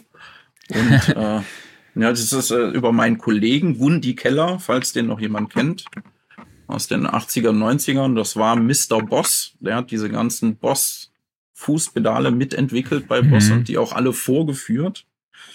Das ist ein äh, guter Kumpel von mir und äh, wir arbeiten an der Stelle zusammen und der hat im Prinzip in seinem M-Room, also ich, also wer, wer äh, mal Pedale testen will, der ruft den am besten an. Ich glaube, der hat alle. ja, und da äh, ist halt einfach auch ein Riesenfundus an Amps und Boxen und dann gehe ich in der Regel dahin und dann wird halt richtig gereamt. Mhm.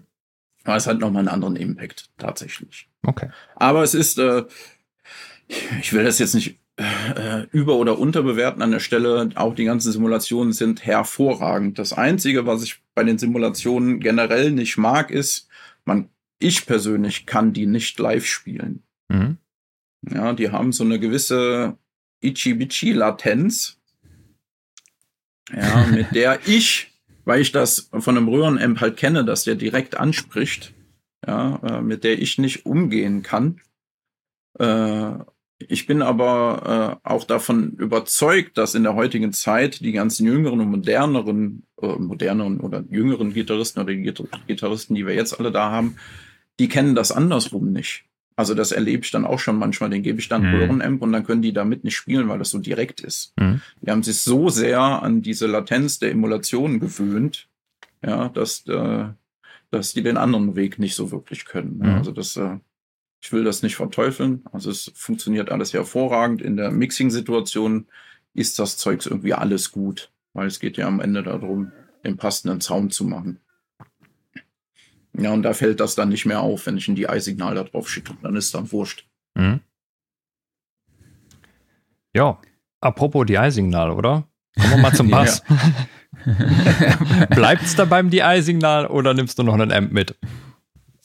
Äh, ich nehme äh, gerne immer beides auf. Also mhm. grundsätzlich ähm, ist das, äh, ob ich jetzt dabei bin oder nicht, empfehle ich den Leuten immer mit dem Sound zu spielen, mit dem sie sich wohlfühlen. Mhm.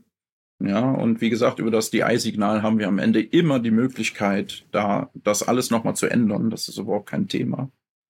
Ja, weil äh, es, es nutzt nichts. Das ist auch so eine Erfahrung von mir als äh, Musiker in meiner Band, dann im Studio und dann hat man mir da irgendeinen Marshall-Amp an die Hand gedrückt, den soll ich jetzt spielen, also vom Produzenten aus. Und ich habe mich sowas von unwohl gefühlt, dass ich irgendwie die Gitarre in die Ecke geschmissen habe und habe gesagt, ist mir egal, wer das einspielt, ich nicht, nicht mhm. damit. Ja. Und äh, da, da an der Stelle ja, am besten damit aufnehmen, wo man sich mit wohlfühlt. Mhm. Ja, und äh, es, wie gesagt, mit der Reamping-Möglichkeit heißt das nicht, dass das nachher so bleiben muss. Mhm. Weil es geht um die Performance und die steckt halt auch in dem DI-Signal drin. Ja. So, und jetzt, um zum Bass zurückzukommen, also sehr gerne, je nach Anlage, dann ne, auch tatsächlich mit einem Mikrofon vor der Box. Gerne das DI-Signal aus dem Amp. Also dann nicht mehr das DI-Signal, sondern das Amp-Signal, was aus dem Amp rauskommt und äh, halt auch wieder davor geschaltet, einfach ne, die iBox, die es aufsplittet, mhm. dass man einfach diese Möglichkeiten hat. Was für ein Mikro stellst also du da von Amp? Da bin ich dann wieder bei meinem D, äh, äh, D112. Mhm. Oder ich nehme ein RE20 ah, mhm. von Electrovox. Mhm. mhm. Ja, und dann geht es da auch wieder so ein Stück weit um Sweet Spot suchen. Und dann kommt es halt auch immer auf den Amp an, mhm. was, was der Bassist für ein Amp spielt. Das ist ja auch heute unglaublich, was es da alles gibt. Das ja. war früher einfacher. Das wäre auch ein gutes Thema nochmal für den Podcast, Klaus. Früher war es einfacher. das kann man jetzt auch so ja, nicht sagen. es, es äh, war einfacher gehalten, ja. Du ja. hattest halt jemanden, der ja. ist, also in der Rockmusik, der ist halt entweder mit einem MPEG gekommen oder ist halt jemand mit einem Gallion und Krüger mit dem RB800 gekommen oder du hattest halt irgendwelche äh, Fender, so, so ein Bassman oder so, ne? Und dann war die Geschichte durch beim Bass.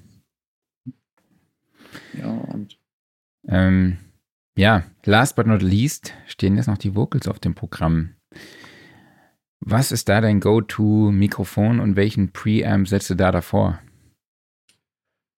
Bei den Vocals, äh, Go-To kann man so nicht sagen, weil es tatsächlich abhängig ist vom Sänger. Mhm. Ja, und äh, ich mache jetzt mal so einen Appell. Bitte sucht euch nicht irgendwie ein super geiles Mikro und denkt, damit macht ihr geile Vocals. Ihr müsst die tatsächlich ausprobieren. Ja, und es ist die äh, Erfahrung auf meiner Seite hat gezeigt, dass es tatsächlich Leute gibt, die auf einem SM58 oder sogar auf einem SM57 besser klingen wie auf einem Großmembranmikro. Mhm, mhm, Warum auch immer, weil es einfach stimmenmäßig so passt. Da muss man sich einfach ein Stück weit äh, durchprobieren. Ich probiere halt meine, meine äh, Mikros einfach durch. Ne? Angefangen beim, beim äh, Rode Classic 2, beim U87, und dann äh, äh, kann ich meine äh, Luit-Mikros äh, ausprobieren. Also ist dieses 441, dann habe ich noch irgendeinen Großmembraner von Shure, weiß nicht, ein SM, weiß ich gar nicht, wie es heißt, 47 oder sowas. Also äh, ist kein klassisches, sondern äh, eher so ein modernes Mikro von, äh, von Shure. Mhm. Sehr, sehr gerne nehme ich aber auch das Shure SM7. Mhm. Mhm. Aber es kommt halt tatsächlich auf die Performance des Sängers an. Das muss man so ein bisschen ausprobieren. Und mein äh, Lieblings-Preamps für äh, die Mikros ist äh, ein Blackbox. Der heißt okay. MM1, glaube ich. Das ist ein äh, reiner Röhren-Preamp, mhm. an dem man wie bei dem HG2, falls das jetzt jemandem was sagt, äh, das Gerät von Blackbox äh, halt Pentode und Triode voneinander getrennt regeln kann. Ja, und so halt entsprechend ähm, quasi sich äh, die harmonischen, die man da noch mitnehmen will oder betonen will, äh, dazu mischen ja, krass. kann. Hm?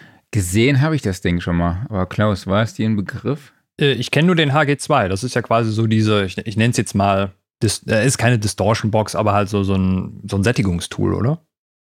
Ja. Also beides, ne? Du, du, du Mhm. kannst halt die Saturation da drauf drehen und hast halt auch wieder durch die Röhren die Verzerrungen, ne, die harmonischen oder unharmonischen, die du dazu drehen kannst, genau. Ja. Ein Und in Röhrengerät. so einem ähn Mhm. ja, und in so einem ähnlichen Prinzip haben die halt den Preamp gebaut. Ja. Und ein halt Röhrengerät, diese- wo man nicht alles rot ist, sondern mal blau. Richtig. Mhm. ja.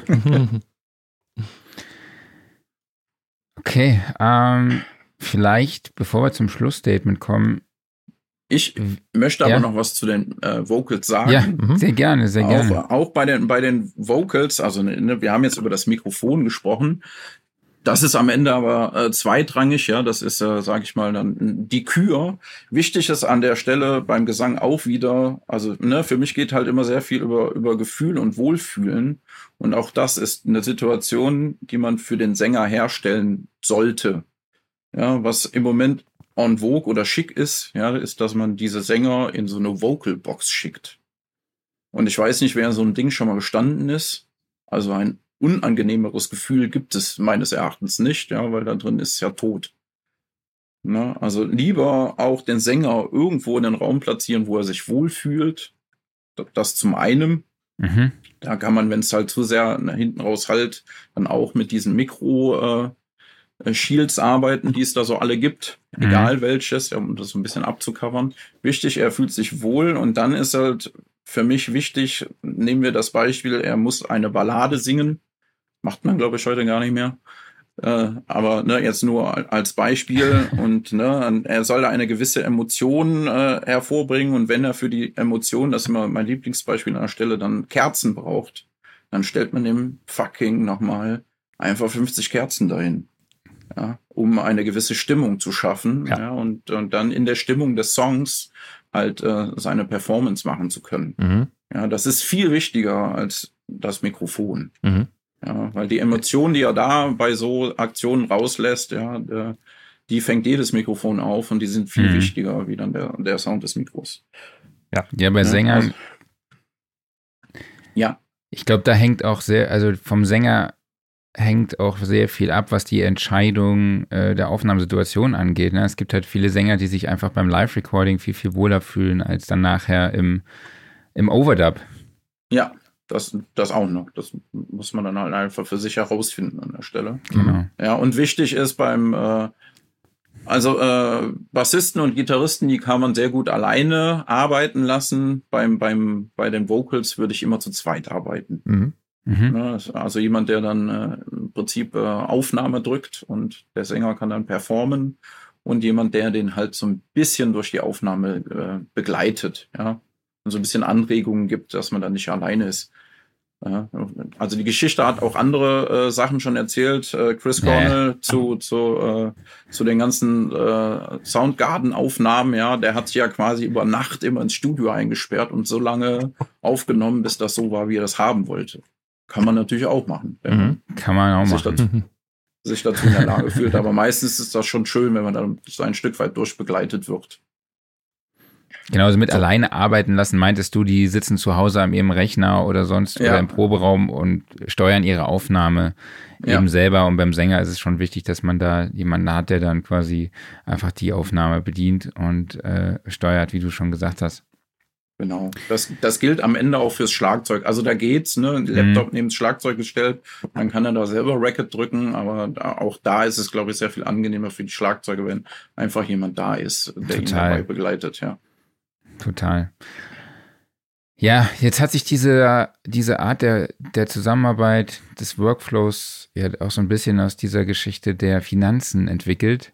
Ja. Was würdest du denn sagen? Wie hoch ist denn die Kostenersparnis am Ende? Ist die wirklich so viel deutlich, also so deutlich geringer, dass es sich wirklich lohnt? Oder sagst du ähm, am Ende dann vielleicht doch, ach ja, die 300, 400, ich weiß es jetzt nicht wie viel, aber könnte man doch mehr investieren, würde sich, würde sich eher lohnen. Ähm, also es spart definitiv Geld, dieses, äh, dieses Selbstaufnehmen. Man muss sich aber die Frage stellen, was geht dabei alles verloren? Ja, Mhm. hatten wir eben schon, ne? also dieser, ne, dieses ewige Zeit lassen und äh, ja, ich, ja, ich muss dann auch irgendwann aufnehmen. Ne? Also das äh, stört so ein bisschen den, den eigentlichen Prozess an der Stelle. Dann finde ich, muss man sich einfach als Band oder als Musiker die Frage stellen, wozu mache ich das hier eigentlich? Mhm. Ne, natürlich, wir wollen, alle wollen berühmt werden, das ist die eine Sache. Aber ist das nicht ein geiles, ist das nicht ein geiles Erlebnis, mit seinem Kran, den man aufnehmen will, dann in ein Studio zu gehen und einfach dieses Erlebnis zu haben? Äh, auch äh, mit dem Hinweis darauf, heute geht man ja nicht einfach nur ins Studio, hat eine Aufnahme und die veröffentlicht man, sondern man hat so eine gewisse Marketing-Story vor dem Song, dann während der Veröffentlichung und nach dem Song. Dafür braucht's Footage ohne mhm. Ende. Ja, und das ist nicht geil, wenn man Footage hat, wie man in so ein Studio einzieht. Ja, kann man heute alles per Handy mitschneiden einfach, wie äh, äh, das irgendwie zu Hause machen. Am Ende macht man das für sich erstmal. Mhm. Ja, und äh, da sollte man sich einfach überlegen, ob man die Kohle nicht äh, ne, dann in die Hand nimmt und äh, dann einfach ein geiles Erlebnis daraus macht. Mhm. Cool. Ja, das gehört halt einfach irgendwie dazu. Ja, super, dann schon mal vielen, vielen lieben Dank bis hierhin. Ich glaube, dann können wir das Thema auch abschließen. Wir sind auch bei einer Stunde 15, haben wieder ein bisschen überzogen. Wir sind ja noch nicht am Ende. Nee. Wird heute wieder extended. Ähm, aber lieber Herr Kollege, wollen Sie weitermachen mit Ihren Typfragen? Ja, sehr gerne. Ähm, unsere beliebten Typfragen. Ich stelle dir wie immer zwei Antwortmöglichkeiten zur Auswahl und muss dich für eine von beiden entscheiden. Mac oder PC? Haben wir eigentlich eben schon beantwortet. PC? Mhm. 1176 oder LA2A? Hm, beides. Oh. Analog oder In digital? Digital mit äh, analogen Eingang. Mhm. Also, hatte ich schon gesagt, der Mikro-Preamp bleibt. Ja. Und ab dann alles gerne digital. Mhm. Dann die alles entscheidende Frage, bei der mich mal interessieren würde, ob eigentlich so die Standardband im Proberaum das anders macht als der Tontechniker im Studio. Kommt der EQ vor oder hinter den Kompressor? Na, das kommt drauf an, was man machen will. Und wenn du dich entscheiden ja, musst? Äh, erstmal klassisch, erst der Kompressor, dann der EQ. Mhm. 44,1 Kilohertz oder 48 Kilohertz? 44,1. Außer Video, dann mhm. 48. Vinyl oder CD? Das ist eine ganz, ganz böse Frage, finde ich. Nur böse Fragen. Vinyl oder CD, dann natürlich das Vinyl. Mhm. U47 oder U87?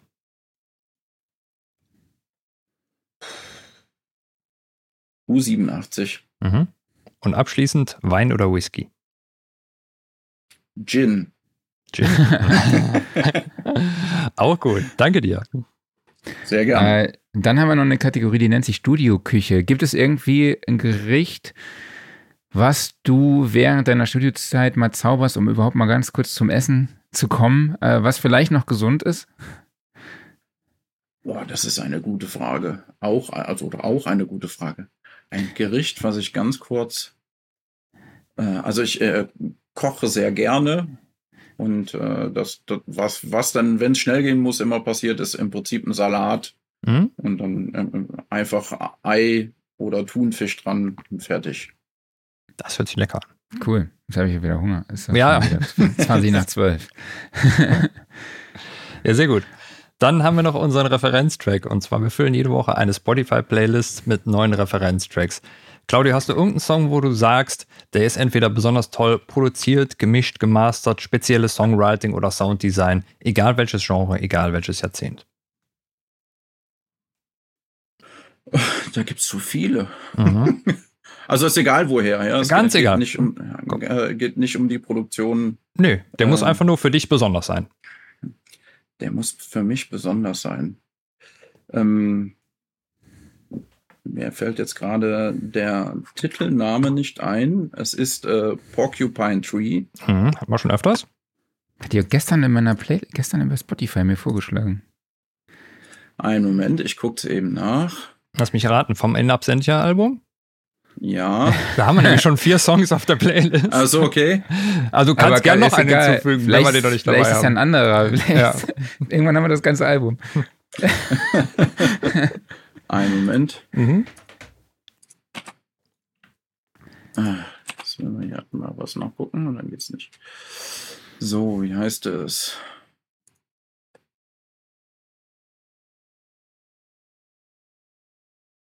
Äh, Trains heißt der Song. Den haben wir schon drauf, ja. Kriegt ja jetzt schon zwei Striche. Ja, Ja. der hat schon zwei Striche. Es ist halt einfach, ne, äh, Steven Wilson macht halt einfach Ja. da eine total tolle Klangwelt auf, ja. Das Mhm. ist einfach super, was da passiert. Absolut. Ja, Marc, das ist jetzt eine neue Situation. Wir hatten tatsächlich noch keine Doppelnennung. Was machen wir in dem Fall? Einfach so Ja, lassen oder packen wir Ja, was lass- Neues drauf? Lassen wir dann einfach so. Das ich man dann einfach so, ja. Genau. Äh, ich muss dich auch jedes Mal fragen. Jedes Mal frage ich dich, hatten wir den Song schon? Hatten wir den Song schon? Ich so? kann mir ja noch was anderes wünschen. Ja, Ja, wenn du möchtest, wir können klar. ja.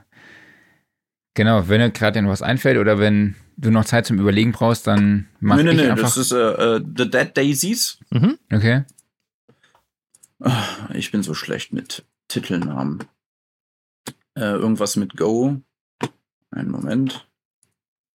Dead Daisies, auch ein cooler Name, ne? Mhm. Kennst du die, Klaus? Äh, die kenne ich. Ich habe sie allerdings gerade nur nicht im Kopf. Aus Sydney.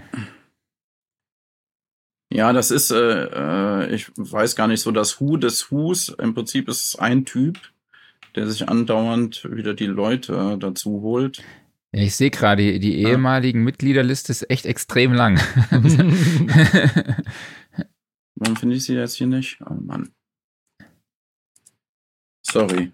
ja, kein Problem. Ding, wir haben ja Zeit. die Hörer wollen auch immer Extended-Versionen.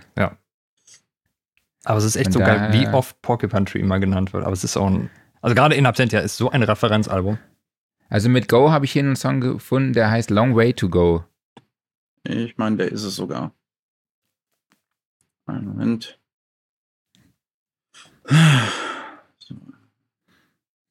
Ja, Long Way to Go. Richtig. Wunderbar. Nehmen wir den. Perfekt, alles klar. Mal den. So, Herr Kollege, was haben Sie denn mitgebracht?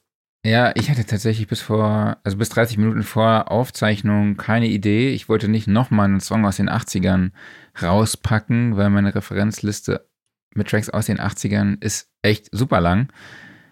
Dann hat mein Nachbar aber einen Song aufgedreht, hier, äh, ein toller Musikgeschmack, nämlich den Song Iris von der Alternative Rockband Goo Goo Dolls, also aus dem Jahr Sehr, sehr schöner Song. 1998 war Mhm. äh, ursprünglich war für den war auf dem Soundtrack City of Angels, dem Film.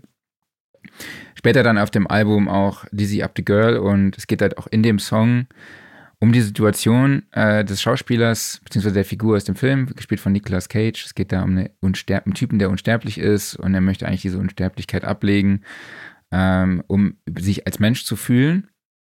Und ja, ich finde diese supergeilen Akustikgitarren mit diesem extrem, mit, also mit diesem Tuning, was sie da spielen. Die spielen ja, glaube ich, immer irgendwie Open H, Open D, was weiß ich, keine Ahnung, was die da alles ausprobieren.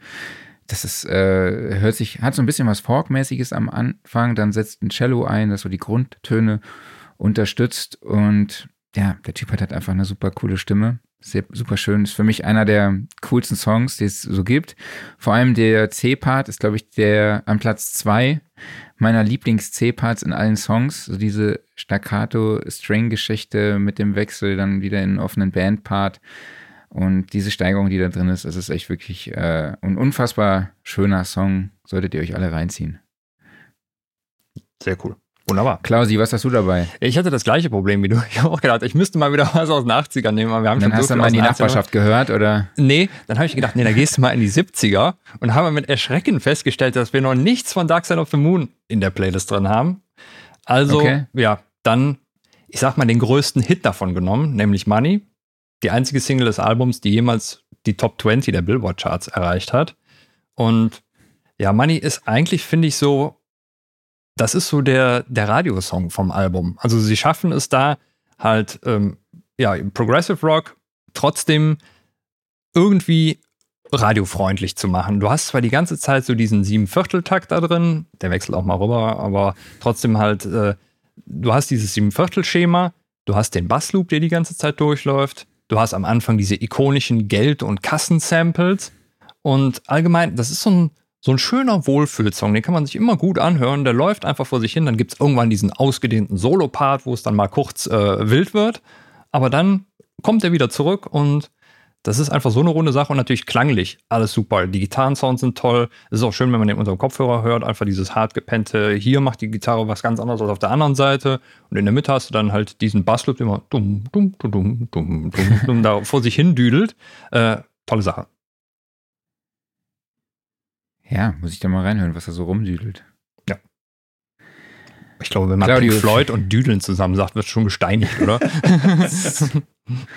Passt jetzt gerade, weiß nicht.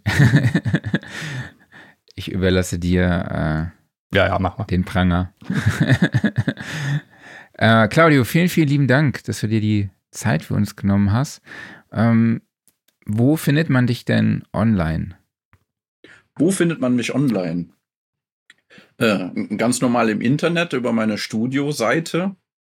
Das wäre www.crowngemstudios.com.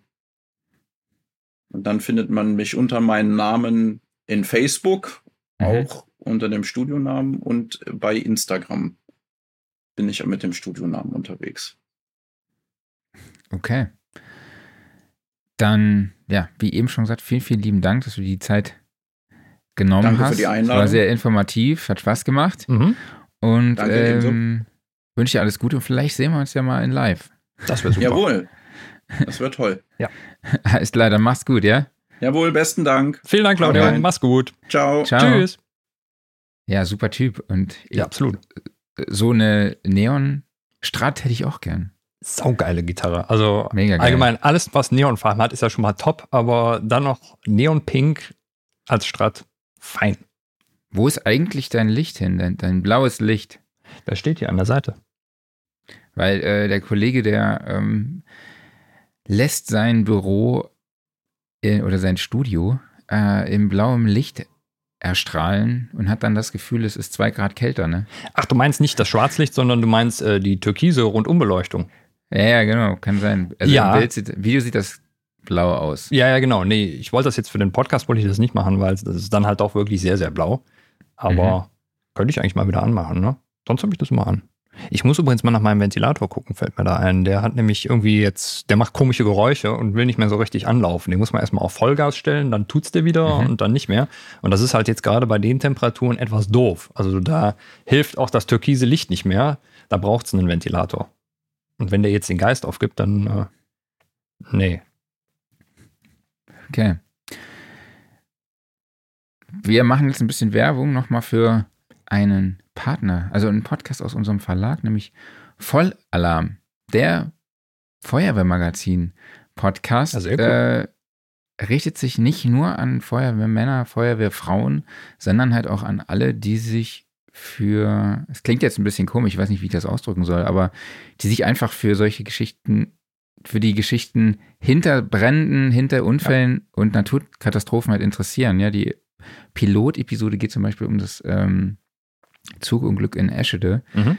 Das ist natürlich auch harter Stoff, Ja. aber es ist total interessant und spannend, was die Feuerwehrleute da oder Rettungskräfte, die dort vor Ort im Einsatz waren, erzählen von ja, ihren Erfahrungen während dieses, ja, den Rettungsarbeiten, Bergungsarbeiten und, und, und. Und ja, weißt du, was Vollalarm ist? Was Nee. das bedeutet? Also ich hätte jetzt gedacht, alles muss innerhalb kürzester Zeit ausrücken. Ja, also ich, ich glaube so ungefähr. Mhm. Fände ich einen coolen Namen auf jeden Fall für Ja. den Podcast. Ähm, der Podcast wird gemacht vom äh, ja, Chefredakteur des Feuerwehrmagazins Jan-Erik Hegemann und von dem Redaktionsurgestein Olaf Preuschow. Mhm. Äh, sind auch echt super Typen. Also Jan-Erik kenne ich auch schon, schon sehr, sehr lange. Der lebt und ich wollte jetzt schon sagen, brennt für das Feuerwehrmagazin. Mhm. Ähm, aber der ist da mit Leidenschaft dabei, sehr sympathischer Typ. Die beiden machen das echt super. Mhm. Also wenn ihr euch für ja, solche Themen interessiert, also auch wenn ihr jetzt kein Feuerwehrmann seid oder keine Feuerwehrfrau, dann Mhm. äh, hört da unbedingt mal rein. Vollalarm könnte ja eigentlich auch sowas sein, so, so das typische Feuerwehrfest. Ne? Da geht es ja auch öfters mal so feucht-fröhlich zu. Und ich rede jetzt nicht von Löschwasser oder sowas. Ne? Also da könnte der Vollalarm vielleicht auch mal ausgerufen werden.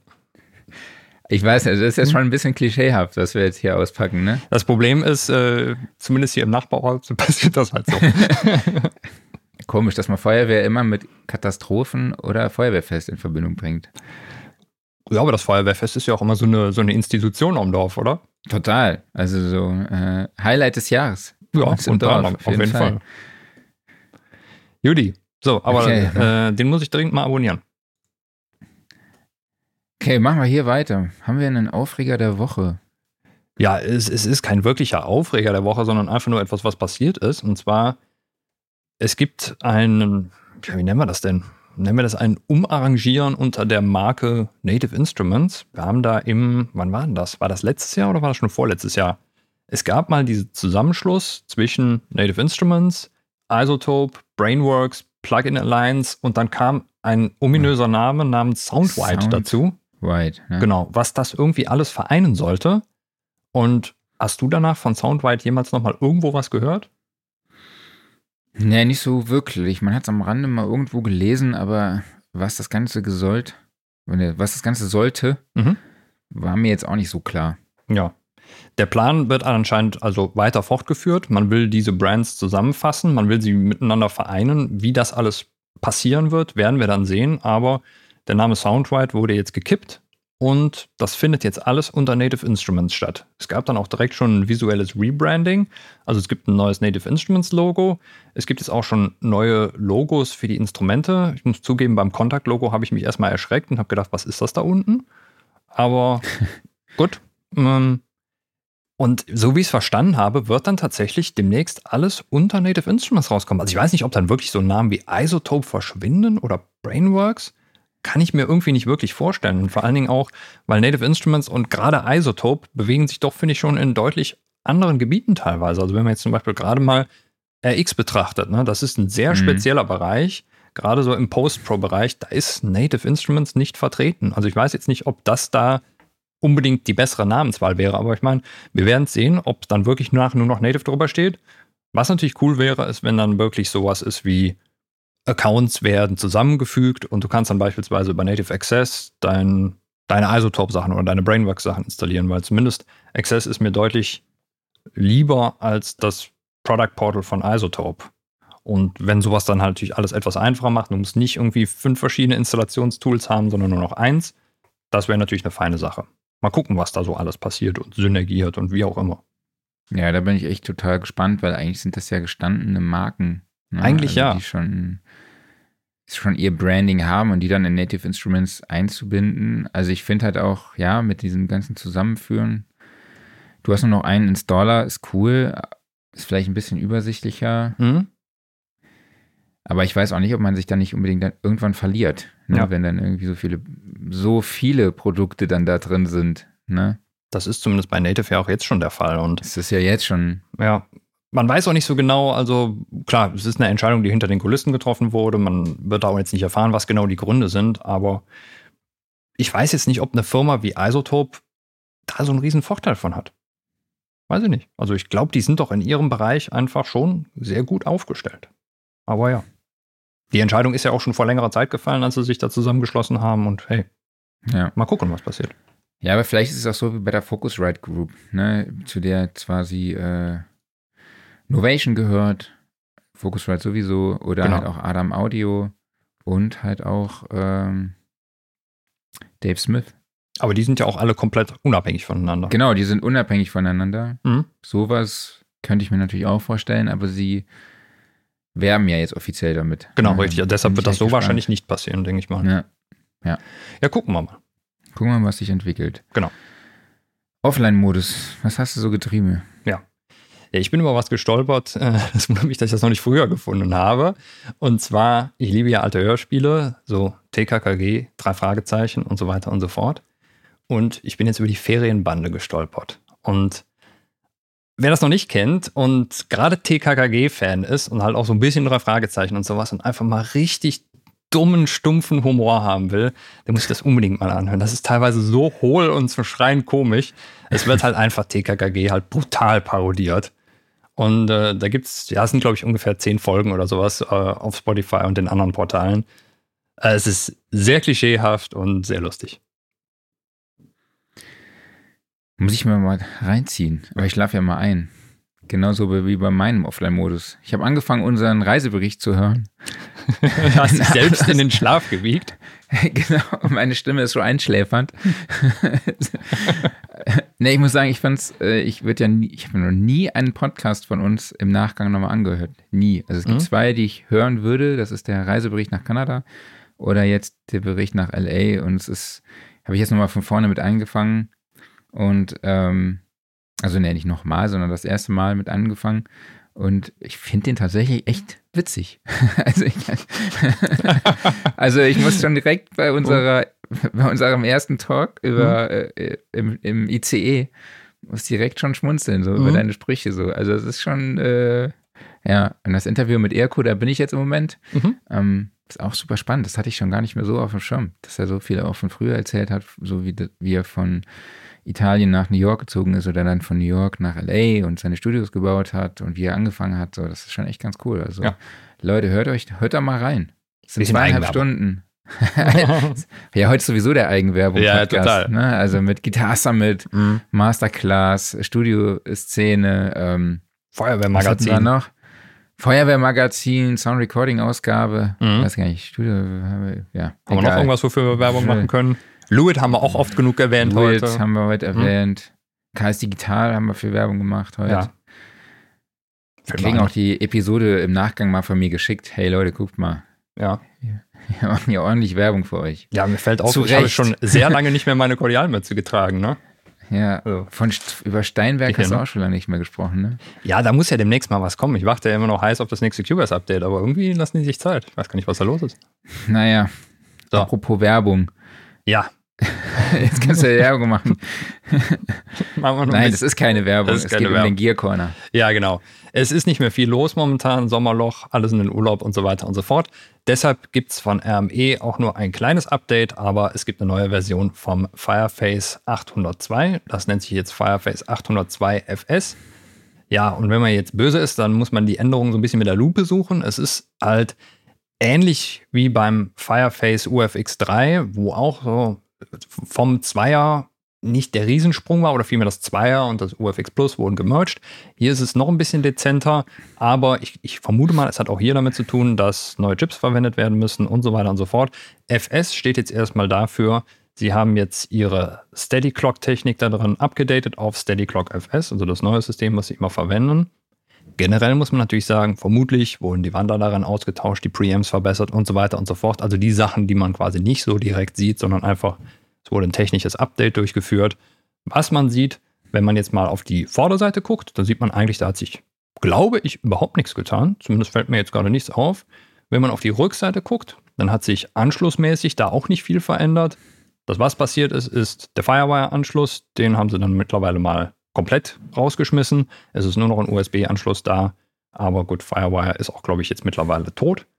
Dann der Anschluss für die Remote wurde entfernt, also für die alte RME Remote. Dafür gibt es da jetzt einen weiteren USB-Anschluss. Damit kann man die äh, RME ARC oder ARC, ich weiß nicht, wie man sie nennt, direkt ans Interface anschließen, alternativ aber auch an den Rechner. Und die äh, Ein- und Ausgänge oder für die Ausgänge sind jetzt CV-fähig. Also sprich, man kann damit auch zum Beispiel äh, sein Modulargear direkt steuern.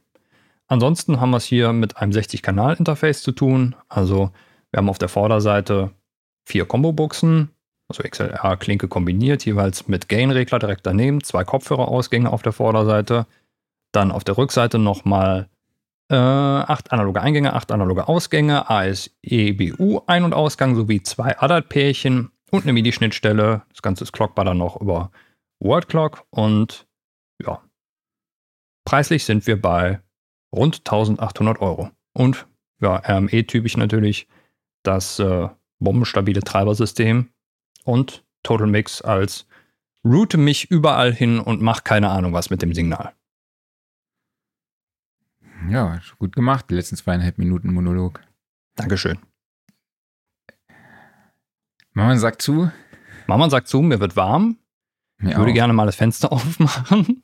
Ich weiß nicht, ob ich das will. Da Ja, ist eigentlich äh, noch wärmer, das ist das Problem. Ja, aber kommt ein bisschen Sauerstoff mal rein oder sowas. Ja, das stimmt, das stimmt. Genau.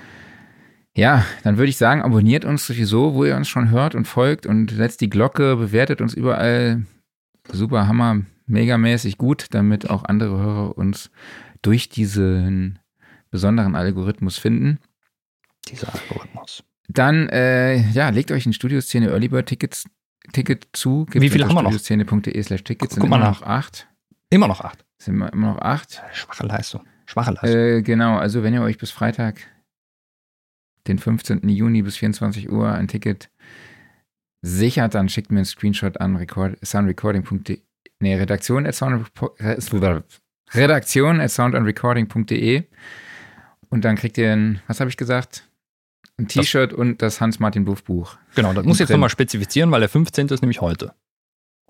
Habe ich 15. gesagt? Mhm. Nee, ich meinte Freitag, den 16. Ja. Bis 24 Uhr, genau. Mhm. An redaktion at soundrecording.de einen Nachweis, dass ihr euch ein Ticket bestellt habt. Und dann ähm, lasse ich euch so ein Buch vor äh, zukommen im, zum Preis von 39 Euro. Beziehungsweise, nee, im Wert von 39 Euro. Das ist das Kleingedruckte, ne? Ihr wollt es euch noch runterjubeln. Aber ein T-Shirt, das kriegt ihr von meinem Kollegen, handsigniert hier, vor Ort dann. Oh, oh, oh, nee, das will keiner sehen. Dann gibt es noch die, äh, die äh, Masterclass während des Guitar Summits Mhm. zum Thema Bandrecording im Proberaum. Tickets und Infos findet ihr dazu unter guitarsummit.de slash record your band. Dann gibt es das aktuelle Magazin bzw. die aktuelle Sound Recording Ausgabe unter soundrecording.de slash shop. Versand kostenfrei zu bestellen und dann hört einfach noch den Vollalarm, ja, den Feuerwehrmagazin Podcast. Dann denke ich mal, das war heute eine krasse Werbeveranstaltung. Mhm. So. Und wir Ja. sehen und hören uns nächste Woche wieder. So machen wir das. Äh, um Echt? das Ganze werbemäßig abzuschließen, erheben wir uns jetzt von unserem Studiosofa, denn das wird präsentiert vom Music Store in Köln, dem Paradies für Musiker. Wer ist denn nächste Woche noch dabei? Ja. Genau der. Ach, der. Freue ja, ich, okay. freu ich mich schon sehr drauf. Ja, vielleicht ist es auch eine die, wissen wir noch nicht. Werden wir dann sehen. Auf jeden Fall vielen, vielen Dank an euch alle, dass ihr dabei wart. Bitte nächste Woche auch wieder dabei sein. Selbe Zeit, selber Ort. Vielen Dank an dich, Marc, und natürlich auch vielen Dank an Claudio, dass er uns hier guidemäßig durch den kompletten Recording-Prozess einer Band durchgeführt hat.